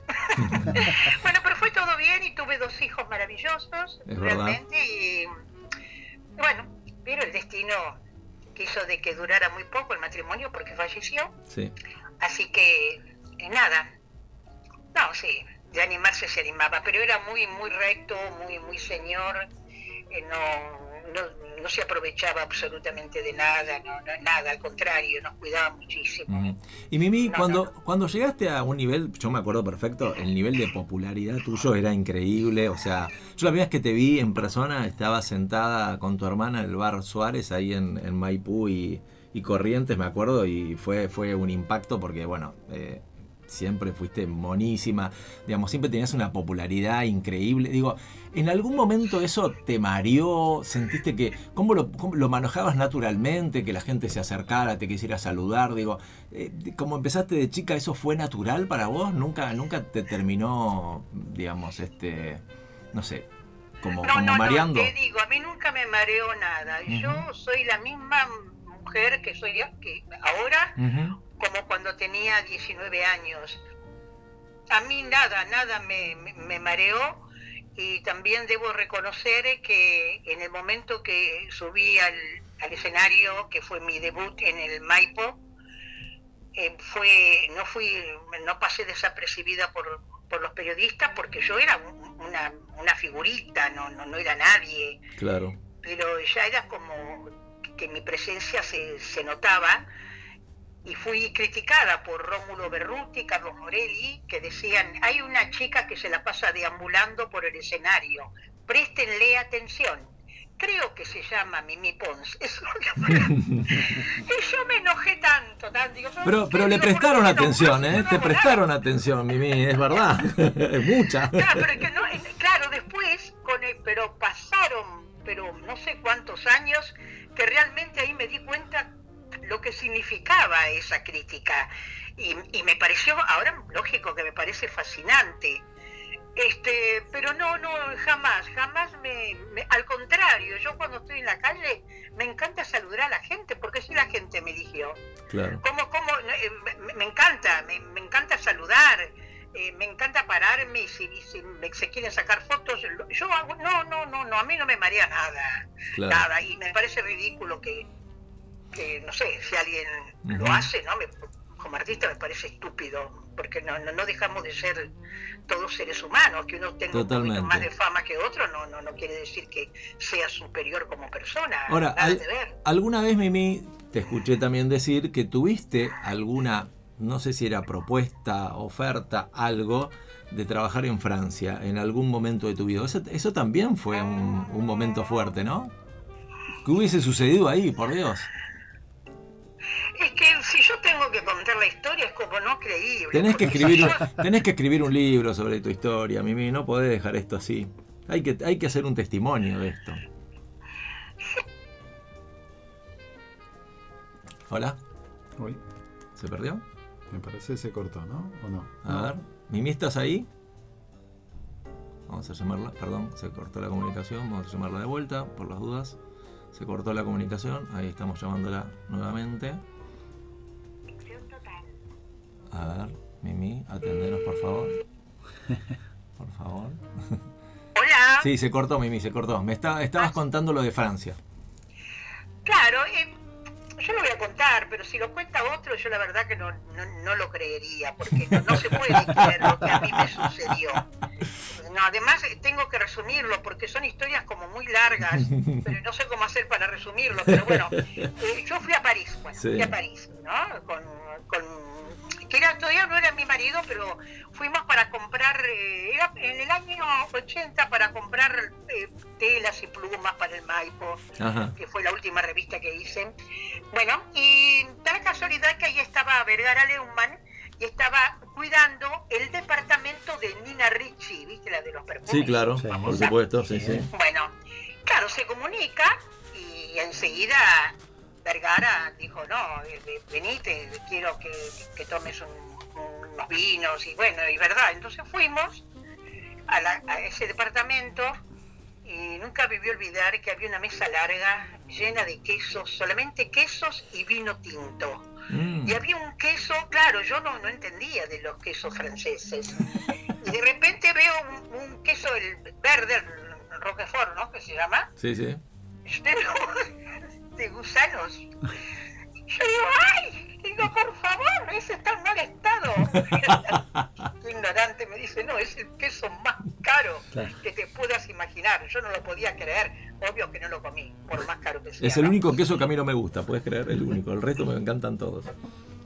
Bueno, y también invitó al coreógrafo del Moulin Rouge. Ajá. Cuando me vio este, que era puertorriqueño, cuando me vio este coreógrafo me dice, no, Mimi, vos tenés que quedarte, porque vos tenés que trabajar en el Molán. Claro, te quiero ahí. Y digo, eh, ¿cómo? Sí, sí, sí, quédate, quédate. Eh, te preparo dos meses. Lógico que no, no vas a hacer la vedette, pero nunca se sabe el día de mañana si no lo podés hacer. Claro. Pero vas a tener un destaque. Pues ya sabía que yo era vedette acá en Argentina y ahí fue cuando Alberto me dijo, mira, acá tenés eh, dos opciones, o te quedás o te venís conmigo, porque yo no voy a venir a, visitarte. Claro, ya como era un hombre mayor también, decía, no, yo no voy a venir, así que tenés que elegir si te quedás en París o venís conmigo. Y yo me quedé pensando, digo, bueno, mañana contesto, porque era, fui a la noche, obvio. ¿Qué pasó? Que al otro día llamo a mamá para decirle el proyecto que yo tenía y que me querían convocar, que me, lógico, ya era para contratarme en el Molán. Ay, mi madre, lo que no me dijo mi madre. Bueno, lo menos que me dijo que me olvidara que tenía mamá. Bueno, uh. nada. No, no, no, fue terrible, terrible. Y bueno, y entonces cuando tuve que responder, le digo a Alberto, nunca hasta el, digo, creo que, que se murió sin saber realmente la verdad. Digo, no, no, Alberto, decidí estar con vos. Le digo, no te voy a dejar por París. Le digo, no, no, no, volvamos. Mira, mentira.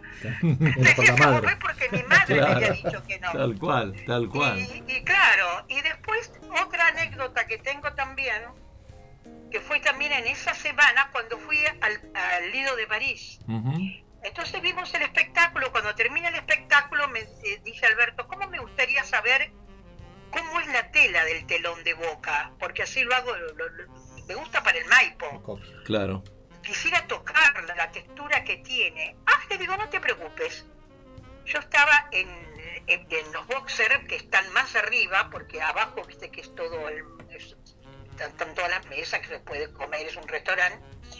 Bueno, entonces, bueno, me voy hasta el, hasta el escenario, que ya había terminado, y toco esa tela. Cuando toco la tela veo que un señor me agarra de un brazo y me saca y, me lleva a, mi mesa.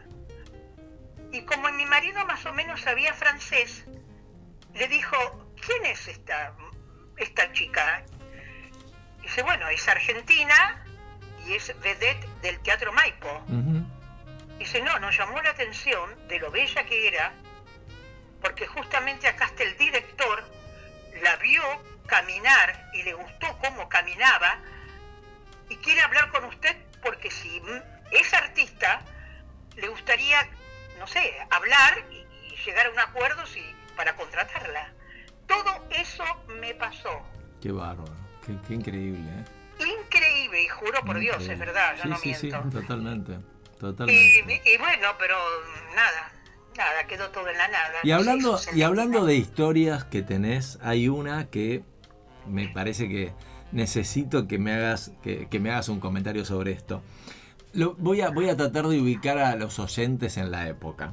Agosto de 1983, todavía época de dictadura militar, ¿ok? Eh, estábamos cerca de, de exactamente, que el, presidente Raúl Alfonsín asumiera este, el cargo en, en diciembre. Se estrena una película, ¿no? Que se llama Espérame mucho, con la dirección de Juan José Jusid, y vos protagonizás una escena muy, este, muy pintoresca, muy particular para la época, podríamos decir que era casi una bomba que explotaba, digamos, este, en, los cines, ¿no? Con Federico Olivera, que era el personaje de Juancito, eh, y, vos, este, bueno, era el personaje, ahí se le decía la dama del perrito, ¿no? Muy gracioso.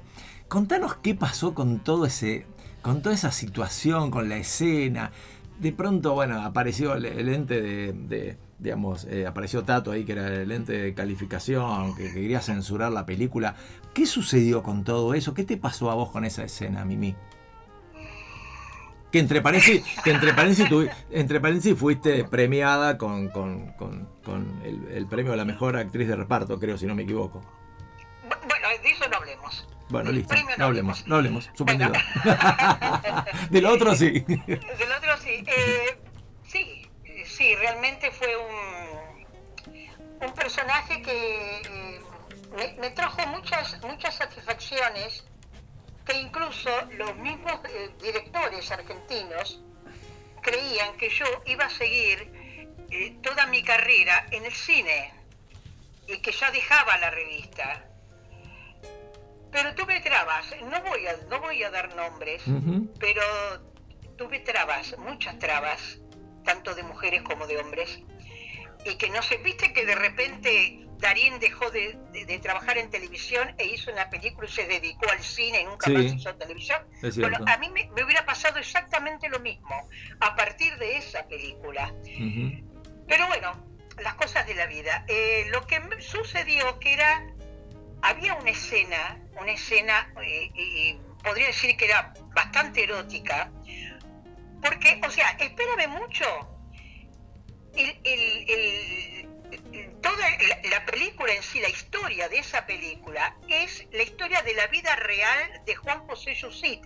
Él escribió su propia historia de vida. Una autobiografía sería. En, en algún sí, ¿no? Bueno, claro, vos como abogado sabés más. Yo no soy un académico eh, lógico. Exactamente, así, eh, tal cual. Y dice que en, su barrio siempre había una, veía una mujer que hacía su trabajo, que era como una prostituta, ¿no? Y salía de noche y a la tarde salía a pasear con su perrito. Entonces le pusieron en el barrio la dama del perrito. Correcto. Entonces llega un momento de que el tío tenía una ferretería de este chico y yo voy a comprar una tabla de planchar. Cuando el chico se entera de que yo voy a comprar esa tabla, él quiso llevarme esa tabla. A mí, pues yo vivía en una pensión. Claro. Y, aparece este chico porque tenía locura conmigo. Era como que yo le, le, desperté porque, bueno, daba como que tenía 14 años en la película toda e, e, esa sexualidad, ¿no? hormonalmente hablando. Sí, lógico, claro, el despertar sexual, tal cual. Eh, exactamente, y entonces eh, quiso él llevarme la tabla. Cuando abre la tabla,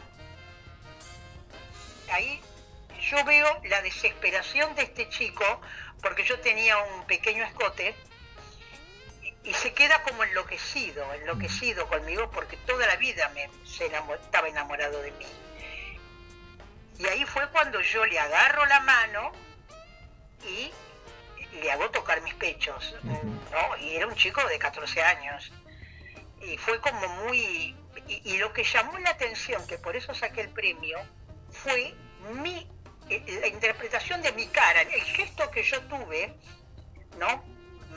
Dicen, qué sé yo, ¿no? Como una cosa como, como fuerte, ¿no? Muy erótica, De sentir la mano de este chico tocar mis senos. y, eso después, claro, eh, el ente no era como prohibido no, no, no que, querían que cortar esa escena, pero como decía yo, sí, si cortan esa escena es como no, tiene sentido la película. Claro. Por eso incluso en los afiches, que fue para mí un descubrimiento, pues no, sabía, figuraba yo en el afiche, es cierto. no lo sabía.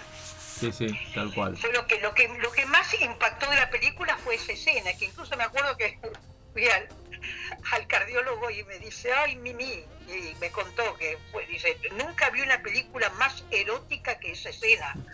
Dice, fue terrible lo que hiciste. Yo no me di cuenta realmente. Pero bueno, yo lo tomé como, como un trabajo y, nada, lógico que, que me, daba un poco de, vergüenza, pero tenía que hacerlo y, lo hice. Y ya está. Sí, aparte hay que destacar la buena actitud que tuvo este Juan José que, planteó, porque bueno, por supuesto querían que la película saliera con ese corte, él no lo aceptó, presentó una acción de amparo y bueno, y finalmente logró que la película saliera prohibida para 18, para menores de 18 años y entonces de esa manera, bueno, podía salir con la escena, lo cual bastante lógico, digamos, de última, pero, pero esta cosa de, bueno, en ese momento también hay que entenderla en el contexto, ¿no? Imagínate, hoy podrían pasar a las 3 de la tarde, ¿no? Imagínate, ¿no? Pero quiero decir, en ese momento... Eh, digamos, fue, fue una revolución, fue algo muy, muy potente, ¿no? ¿Estás ahí, Mimi? ¿Mimi? No. Vamos de vuelta. Se cortó. Bueno. Está complicado. Cosa que pasa. Ahí estamos comunicándonos de vuelta con Mimi Pons. Hola. Sí, se volvió a cortar, Mimi. No, te estaba diciendo que también es importante, no sé hasta dónde me pudiste escuchar, la actitud de Juan José, que él planteó una acción de amparo porque no aceptaba para nada que la película saliera con el corte y este, logró que se pudiera eh, eh, calificar como apta para, eh, digamos, prohibida para menores de 18 años y de esa manera salió, salió la película este, sin tener que soportar ese corte, lo cual es una buena conducta también de él, ¿no? No, la verdad que no lo sabía, ahora me enteré. Sí, sí, sí, sí, sí, sí tal cual. Claro, tal cual. Claro, tal cual. Y claro, sí, vos, vos, tenés que saberlo. y, con, y contanos, eso no me lo contó Juan. y contanos un poquito esto, estos últimos tiempos donde también volviste a subirte a éxitos. Es una cosa increíble. Es como si la varita mágica, no sé, eh, estuviera con vos ahí, ¿no? ¿Qué, qué pasó con, con, con, con Muscari cuando te convoca? ¿Cómo fue todo eso, no? Este... Bueno, no, yo había dejado mi carrera por yo no es que yo la dejé, me la fue mi marido el que decidió. Y bueno, yo obedecí, que ahora no lo hubiera hecho, por supuesto, ¿no? Porque dejé el mejor momento de mi carrera. Y, bueno, dejé y después este y no, no iba a regresar nunca más, realmente. Pero bueno, falleció mi hermana y Norma tenía que debutar en, el bailando. Y fue muy fuerte porque me llama Tinelli para reemplazar a mi hermana, porque claro, eh, yo hay cosas que vos decís, ¿verdad? Yo no, yo eh, no, perdí la capacidad de asombro, que eso es lo que yo valoro en, en, mi persona, porque sigo siendo una buena persona desde que desde muy chica hasta ahora. ¿Por qué? Porque sigo teniendo esa capacidad. Claro. Creí, creí que era que claro, hay que cumplir con, un lugar, con un horario que ya estaba destinado, que, qué día tenía que ir mi hermana. Y bueno, fue porque me dijeron que era como, como un homenaje que yo le hacía a mi hermana. Y bueno, y en dos días, eh, eh, y te digo más, que fueron dos días de ensayo, él dijo una semana y era mentira, fueron dos días y de dos horas cada día, o sea, cuatro horas ensayé que hacía más de 15 años que no bailaba, porque una cosa es bailar y otra cosa es hacer eh, gimnasia todos los días. no tiene nada que ver una cosa con la otra. pero yo terminó la revista y no bailé más. Y en cuatro horas aprenderme un, una, bueno, no era mucho tampoco, pero era como muy difícil aprender ese baile, ¿no? Y bueno, lo hice por homenaje a mi hermana pero tuvo tanto rating, tanto, tanto, tanto. Uno, lógico que era por mi hermana, porque había hacía una semana que había fallecido. Y otra porque la gente también quería saber un poco de mí, que hacía eh, prácticamente como 18 años que, o 20 que no me veían, eh, porque no aparecí nunca más. Y, claro, y me hicieron seguir, pero es como que yo no quería porque anímicamente no estaba bien. No, mi hermana había fallecido y no tuve ni tiempo ni siquiera de pensar que estaba muerta, mm, ni, que se me caiga una lágrima porque no me dejaban. Tenía una angustia interna impresionante hasta que dije, bueno, estuve tres meses y dije, no, quiero ir al teléfono, porque todo eso del teléfono, bueno, esa es otra historia, no importa. Pero si uno quiere ir al teléfono, va directamente, no, no hay problema. Claro, que no, tuviste tiempo ni de atravesar el duelo de, la partida de tu hermano, ¿no? Exactamente, no, no, para nada. Y entonces, claro, yo me sentía muy, muy mal, como hermana me sentía muy mal. Y, bueno, y dije, no, quiero terminar y me fui me fui. Fue por eso, y, y, a partir de ahí, después, eh, Santos Biasati, que en ese momento arrendaba el Teatro Regina, claro. y estaban ensayando eh, extinguidas, y ya estaban las 10 chicas. Pero ¿qué sucedió? Que eh, creo que fueron 15 días antes, tuvo un desmayo, un problema de salud, Camila Pericet, y no pudo seguir trabajando y faltaban 15 días para el debut. Y ahí fue cuando Santos Biasati dijo, quiero a Mimi Pons. No es que a mí me, convocó Muscari, a mí me convocó Santos Biasati porque toda la vida me admiró como, como artista, como, como Mimi, ¿no? y, y, por él, bueno, volví y incluso dijo José María, bueno, no sé, no la conozco a Mimi, yo he trabajado mucho con Norma, a ella no la conozco, no sé si va a aceptar o no. Bueno, me llamó y dije que sí. Ahora, en el por qué dije que sí tampoco lo sé. Yo creo que fue mi hermana de arriba que habría es dicho posible. sí que sí. Nada más. Bueno, ahí el elenco. tuvo un éxito impresionante. Sí, bueno, el elenco era Beatriz Salomón, Adriana Aguirre, Numi Alam. Sí, pero vos no la viste, Doc. No, no, no, no, no estoy, estoy recordando los nombres, estoy recordando los nombres de los que te acompañaron. ¿Por qué, por no, vas, no, no, no fuiste a verle el Me la perdí, me la perdí, me la perdí, me la perdí. Debo reconocer que me la pero, perdí. Pero está mal, está mal. Es verdad. es, verdad.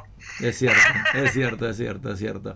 ¿Y, qué te pareció cuando conociste a José María Muscari? ¿Qué, qué te pareció? Porque todo el mundo habla de que, que es un hacedor, que es un, digamos, eh, que tiene una polenta increíble. ¿Qué, ¿Qué, puedes decirnos de él como, como director de ese proyecto? Bueno, ¿qué puedo decir de Muscari? Bueno, Muscari era amaba a mi hermana, la respetaba muchísimo, incluso recibía muchos consejos de mi hermana, mi hermana lo adoraba, realmente lo adoraba.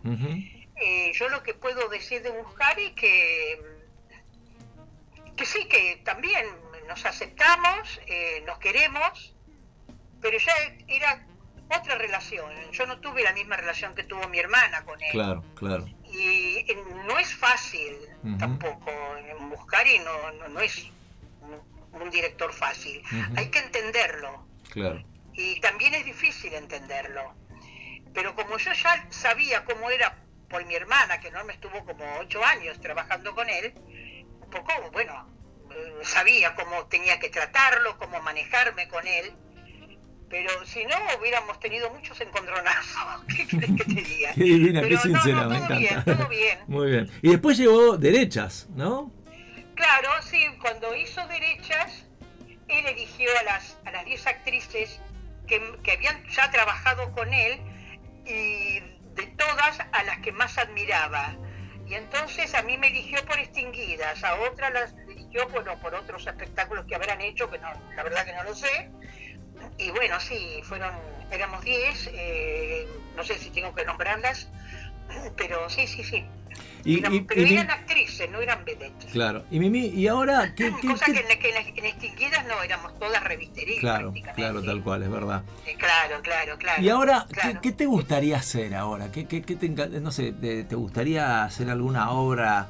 ¿De qué tipo? ¿Qué, qué cosas te gustarían concretar? Nada, nada. Nada, esperás que, que, el éxito te vuelva a tocar el timbre y que le abras, ¿no? Es así, lo tuyo es así. Es, genial. no sé, nada, nada, nada. Eh, ahora no me incentiva hacer nada porque creo que estamos en un momento que no tengo ganas. Eh, anímicamente no, no, tengo ganas de, estar... Eh, o sea, mi, mi, cabeza no, no, no, está preparada Como, como para estar en un escenario. Claro, claro. a partir de no sé si fue por la pandemia o, por otros motivos que tenemos, qué sé yo, no, sé, mejor nada, eh, ahora nada, no sé, mañana será otro día, hoy te digo que no sé, claro, nada, nada me incentiva hoy. Sí, sí, sí. Y también Tal vez mañana sí. También te veo publicando en las redes a veces cosas que no te gustan y, me encanta la, manera que tenés de decirlo, que es muy directa, muy clara, este, y me gusta, me gusta ese compromiso que tenés. Este, es lo que siento, tal cual. no sé, yo eh, sí, a veces me arrepiento de decir cosas porque a mí me quieren mucho eh, y me quieren todo, me quieren tantos los radicales como los peronistas, los kirchneristas y a veces me retan, dicen, Mimi, nosotros te amamos. Pucha, y entonces seguida ya elimino, pero eh, no sé, yo pienso también en, yo hablo como ciudadana. Sí, claro, lógico. también pienso en, la gente. Y sos la voz de mucha gente también, claro, tal cual. Eh, porque yo creo que todo es moda. Como también yo fui moda en mi época, que todas querían salir con las vedettes, Después todos querían salir con los... Eh, eh, eh, bueno, no, bueno no, no, no, puedo recordar, o como los polistas, o, con, o, las botineras que aparecieron después. ahora con los jugadores de fútbol. Bueno, ahora con los políticos. Yo creo que es una moda de que todo el mundo, cualquiera ya es político, yo creo que es como que se gana la plata fácil, que saben que todos los meses que no hacen nada, porque no hacen absolutamente nada, pero cobran un sueldo. Y algunas chicas, claro, tuvieron chicos, eh, que no sé, así, por, por tenerlos, y el padre después no se hace cargo, porque no se casaron, o por, por X motivos.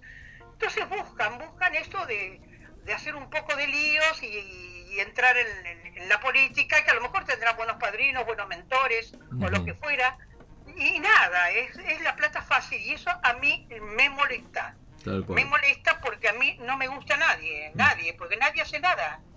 Y eso, y es por eso a veces escribo cosas que me, que me indigna realmente. Sí, sí, sí.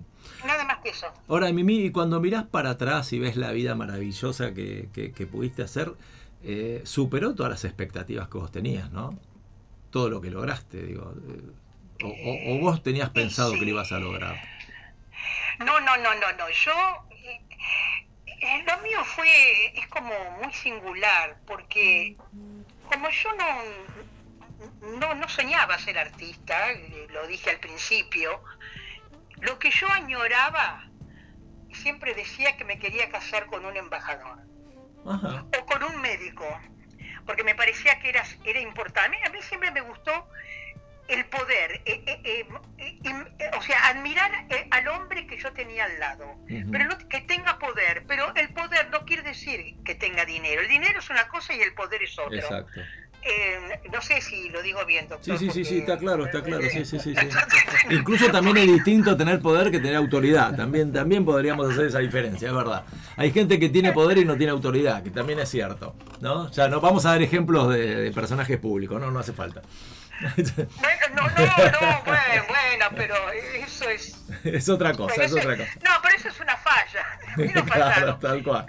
Es cierto, es cierto, es cierto. Me encanta porque es más importante lo que no dice que lo que dice. Es maravilloso. Es maravilloso. Se entendió, se entendió perfecto. Eh, claro, claro.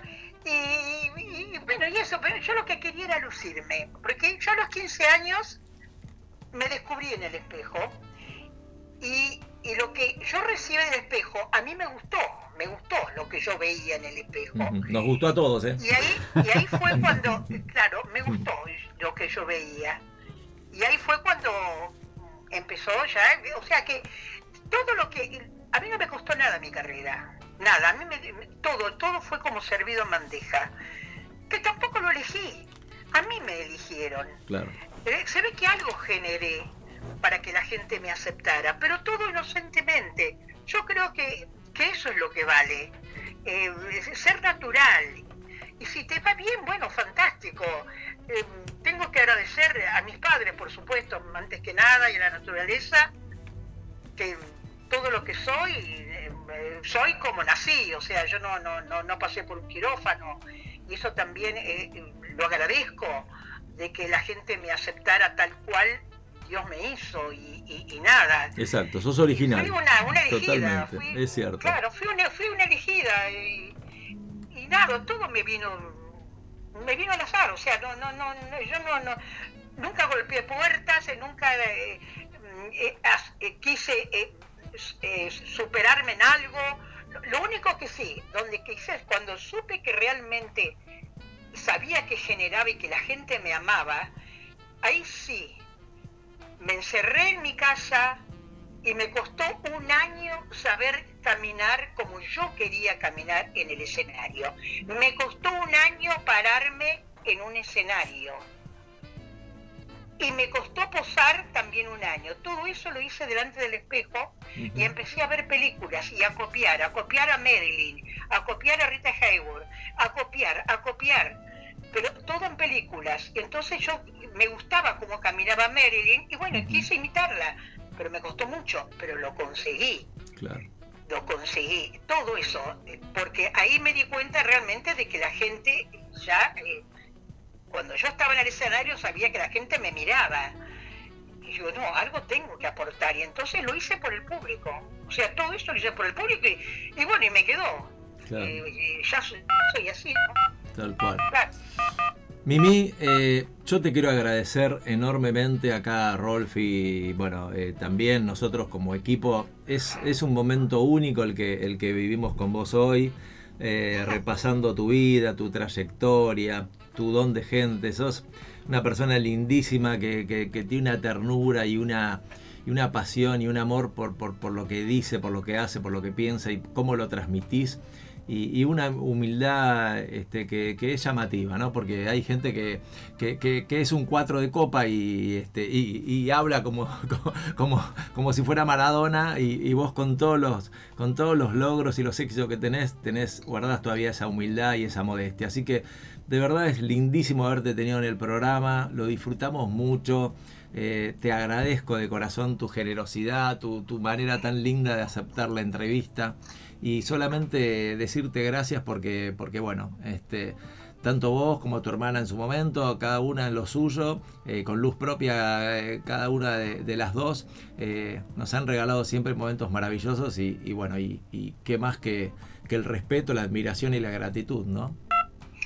Bueno, ¿vos me escuchás? Sí, te escucho perfecto. Bueno, yo te voy a responder de esta manera. Yo estoy acostumbrada siempre a, hacer notas y que me encanta la radio, porque empecé en la radio y me, fascina hacer radio. Siempre con periodistas y que son como preguntas precisas y yo tengo respuestas precisas. Pero como me costó, doctor, porque es diferente. Me hiciste unas preguntas que yo no esperaba y entonces era como que me agarraste de, así de, improviso que no preparé y no sé, no sé qué respondí realmente. Muy bien, muy bien. Yo creo que es, más lo que tartamudeé que lo que dije. No, no, para nada. Porque no estás. para nada. Te voy, a decir te voy a decir algo que para mí, uno de los grandes de la radio, para mí el, primero que me enamoró de la radio fue Juan Alberto Badía. Él decía que la radio son climas, son distintos climas. Y vos generaste un clima maravilloso en este, en este programa. Así que de verdad te agradezco la naturalidad, la frescura. Me encantó, me encantó y nos encantó a todos disfrutar de, tu manera de contar. Así que quédate tranquila que es, es maravilloso lo que, el momento que hemos vivido juntos. ¿eh? Bueno, bueno, muchísimas gracias. Eh, a a todos un beso enorme, para todos tus compañeros también. Y, bueno, y yo agradecida también de, esta nota, espero que, que haya hecho bien. sí, no te quepa y, y, bueno, y también te, te deseo lo mejor y, y que siga por, por muchos, muchos años. Gracias, gracias. Es lo que hacemos. Gracias, Mimi. Que Dios te bendiga y sabes que el programa está, está abierto para vos, para lo que necesites, para lo que quieras contar, promocionar, lo que sea. Y seguramente en algún momento volveremos a charlar con vos. ¿eh? Gracias, Mimi, de corazón. Cuando quieran, cuando quieran. Gracias a ustedes. Gracias, eh. gracias, Mimi. Mimi. Mimi Pons. Nada más y nada menos que Mimi Pons. Una maravilla, realmente una maravilla.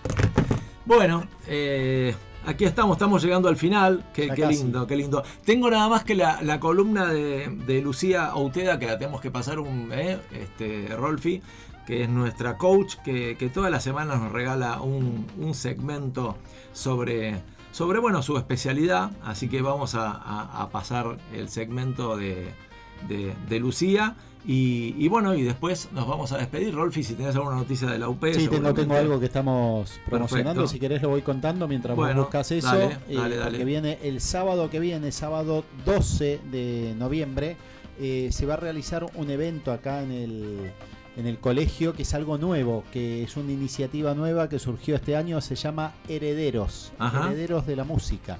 ¿Y de qué se trata? Se trata de eh, que los chicos van a, cantar o a realizar eventos musicales acompañados de sus padres, de uno o de los dos. Entonces todos aquellos que tienen padres que cantan o que tocan algún instrumento, eh, lo van a hacer en conjunto con sus hijos y esto va a tener lugar el próximo sábado, el sábado 12 de noviembre, acá en el colegio. No recuerdo ahora en qué salón, si en el Salón Francia o en el teatro, la verdad, eh, me parece que va a ser en el Salón Francia. ¿Y por qué? Porque esto va a tener eh, una modalidad tipo eh, una especie de café concert. O sea, se va a estar cenando mientras se está viendo el show. Qué bueno, qué bueno eso. Entonces, por eso seguramente sea en el Francia. creo que es a las 21 horas. ¿Cuándo, ¿cuándo dijiste El sábado 12 de noviembre, falta una semana más. Pero se está promocionando mucho, ¿por qué? Porque es un evento, digamos, que, que trae a las familias y que, como decía recién y lo explicaba, ¿no? Se, van a estar en el escenario actuando padres e hijos eh, juntos, ahí simultáneamente. Y, bueno, y es una nueva iniciativa que, tiró el colegio y que arranca este año y que seguramente va a tener un éxito total y se va a continuar a lo largo de los años. Qué bueno, qué bueno, buenísimo.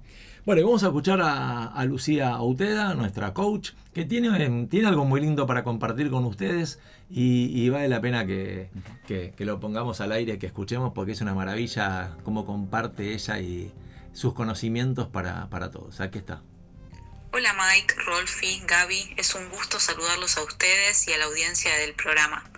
Mi nombre es Lucía Auteda, soy coach y hoy en Y ahora que hacemos en FM Marín 90.5 te propongo que hablemos de diálogo interno. Cuando hablamos de diálogo interno nos referimos a esa voz interior que te habla sobre vos, sobre tus cualidades, sobre lo que haces o no haces y cómo lo haces, y también sobre el resto del mundo y sobre tus posibilidades. Es una voz que te juzga positiva o negativamente y ocurre en un nivel inconsciente, pero si prestamos atención podemos llegar a registrarla. Vamos con un ejemplo. Rendiste un examen y desaprobaste. O tenías una presentación muy importante en el trabajo y no salió como esperabas. ¿Qué historia te contás sobre esa situación? ¿Sobre lo que podrías haber hecho o cómo deberías haberlo hecho? ¿Y si eso mismo le pasara a un amigo o a una persona querida, a un familiar? ¿qué le dirías? Y ahora que hiciste esa comparación, ¿notaste alguna diferencia entre cómo te hablas a vos y cómo le hablas a tus seres queridos? ¿Cómo sería entonces hablarte a vos mismo como lo haces con un amigo? A veces, en nuestro diálogo interno, nos decimos cosas hirientes que nos lastiman, que nos llenan de frustración, tristeza, enojo, y a veces sucede que nos aferramos a esas historias que nos contamos y quedamos atrapados en esa emocionalidad. Entonces, mi invitación hoy es a que seas más amable con vos y que te regales compasión.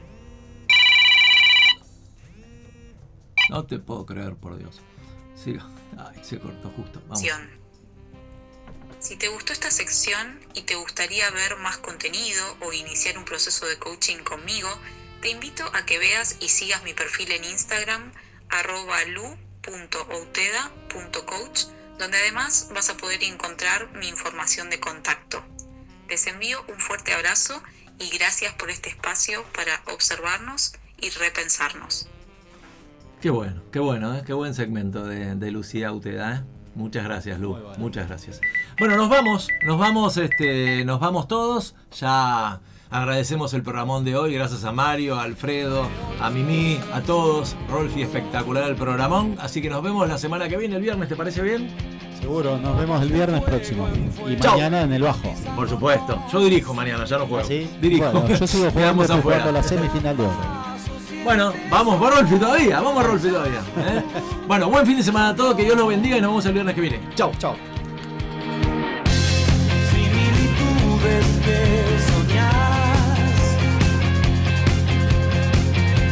Lugares que no existen y vuelves a pasar.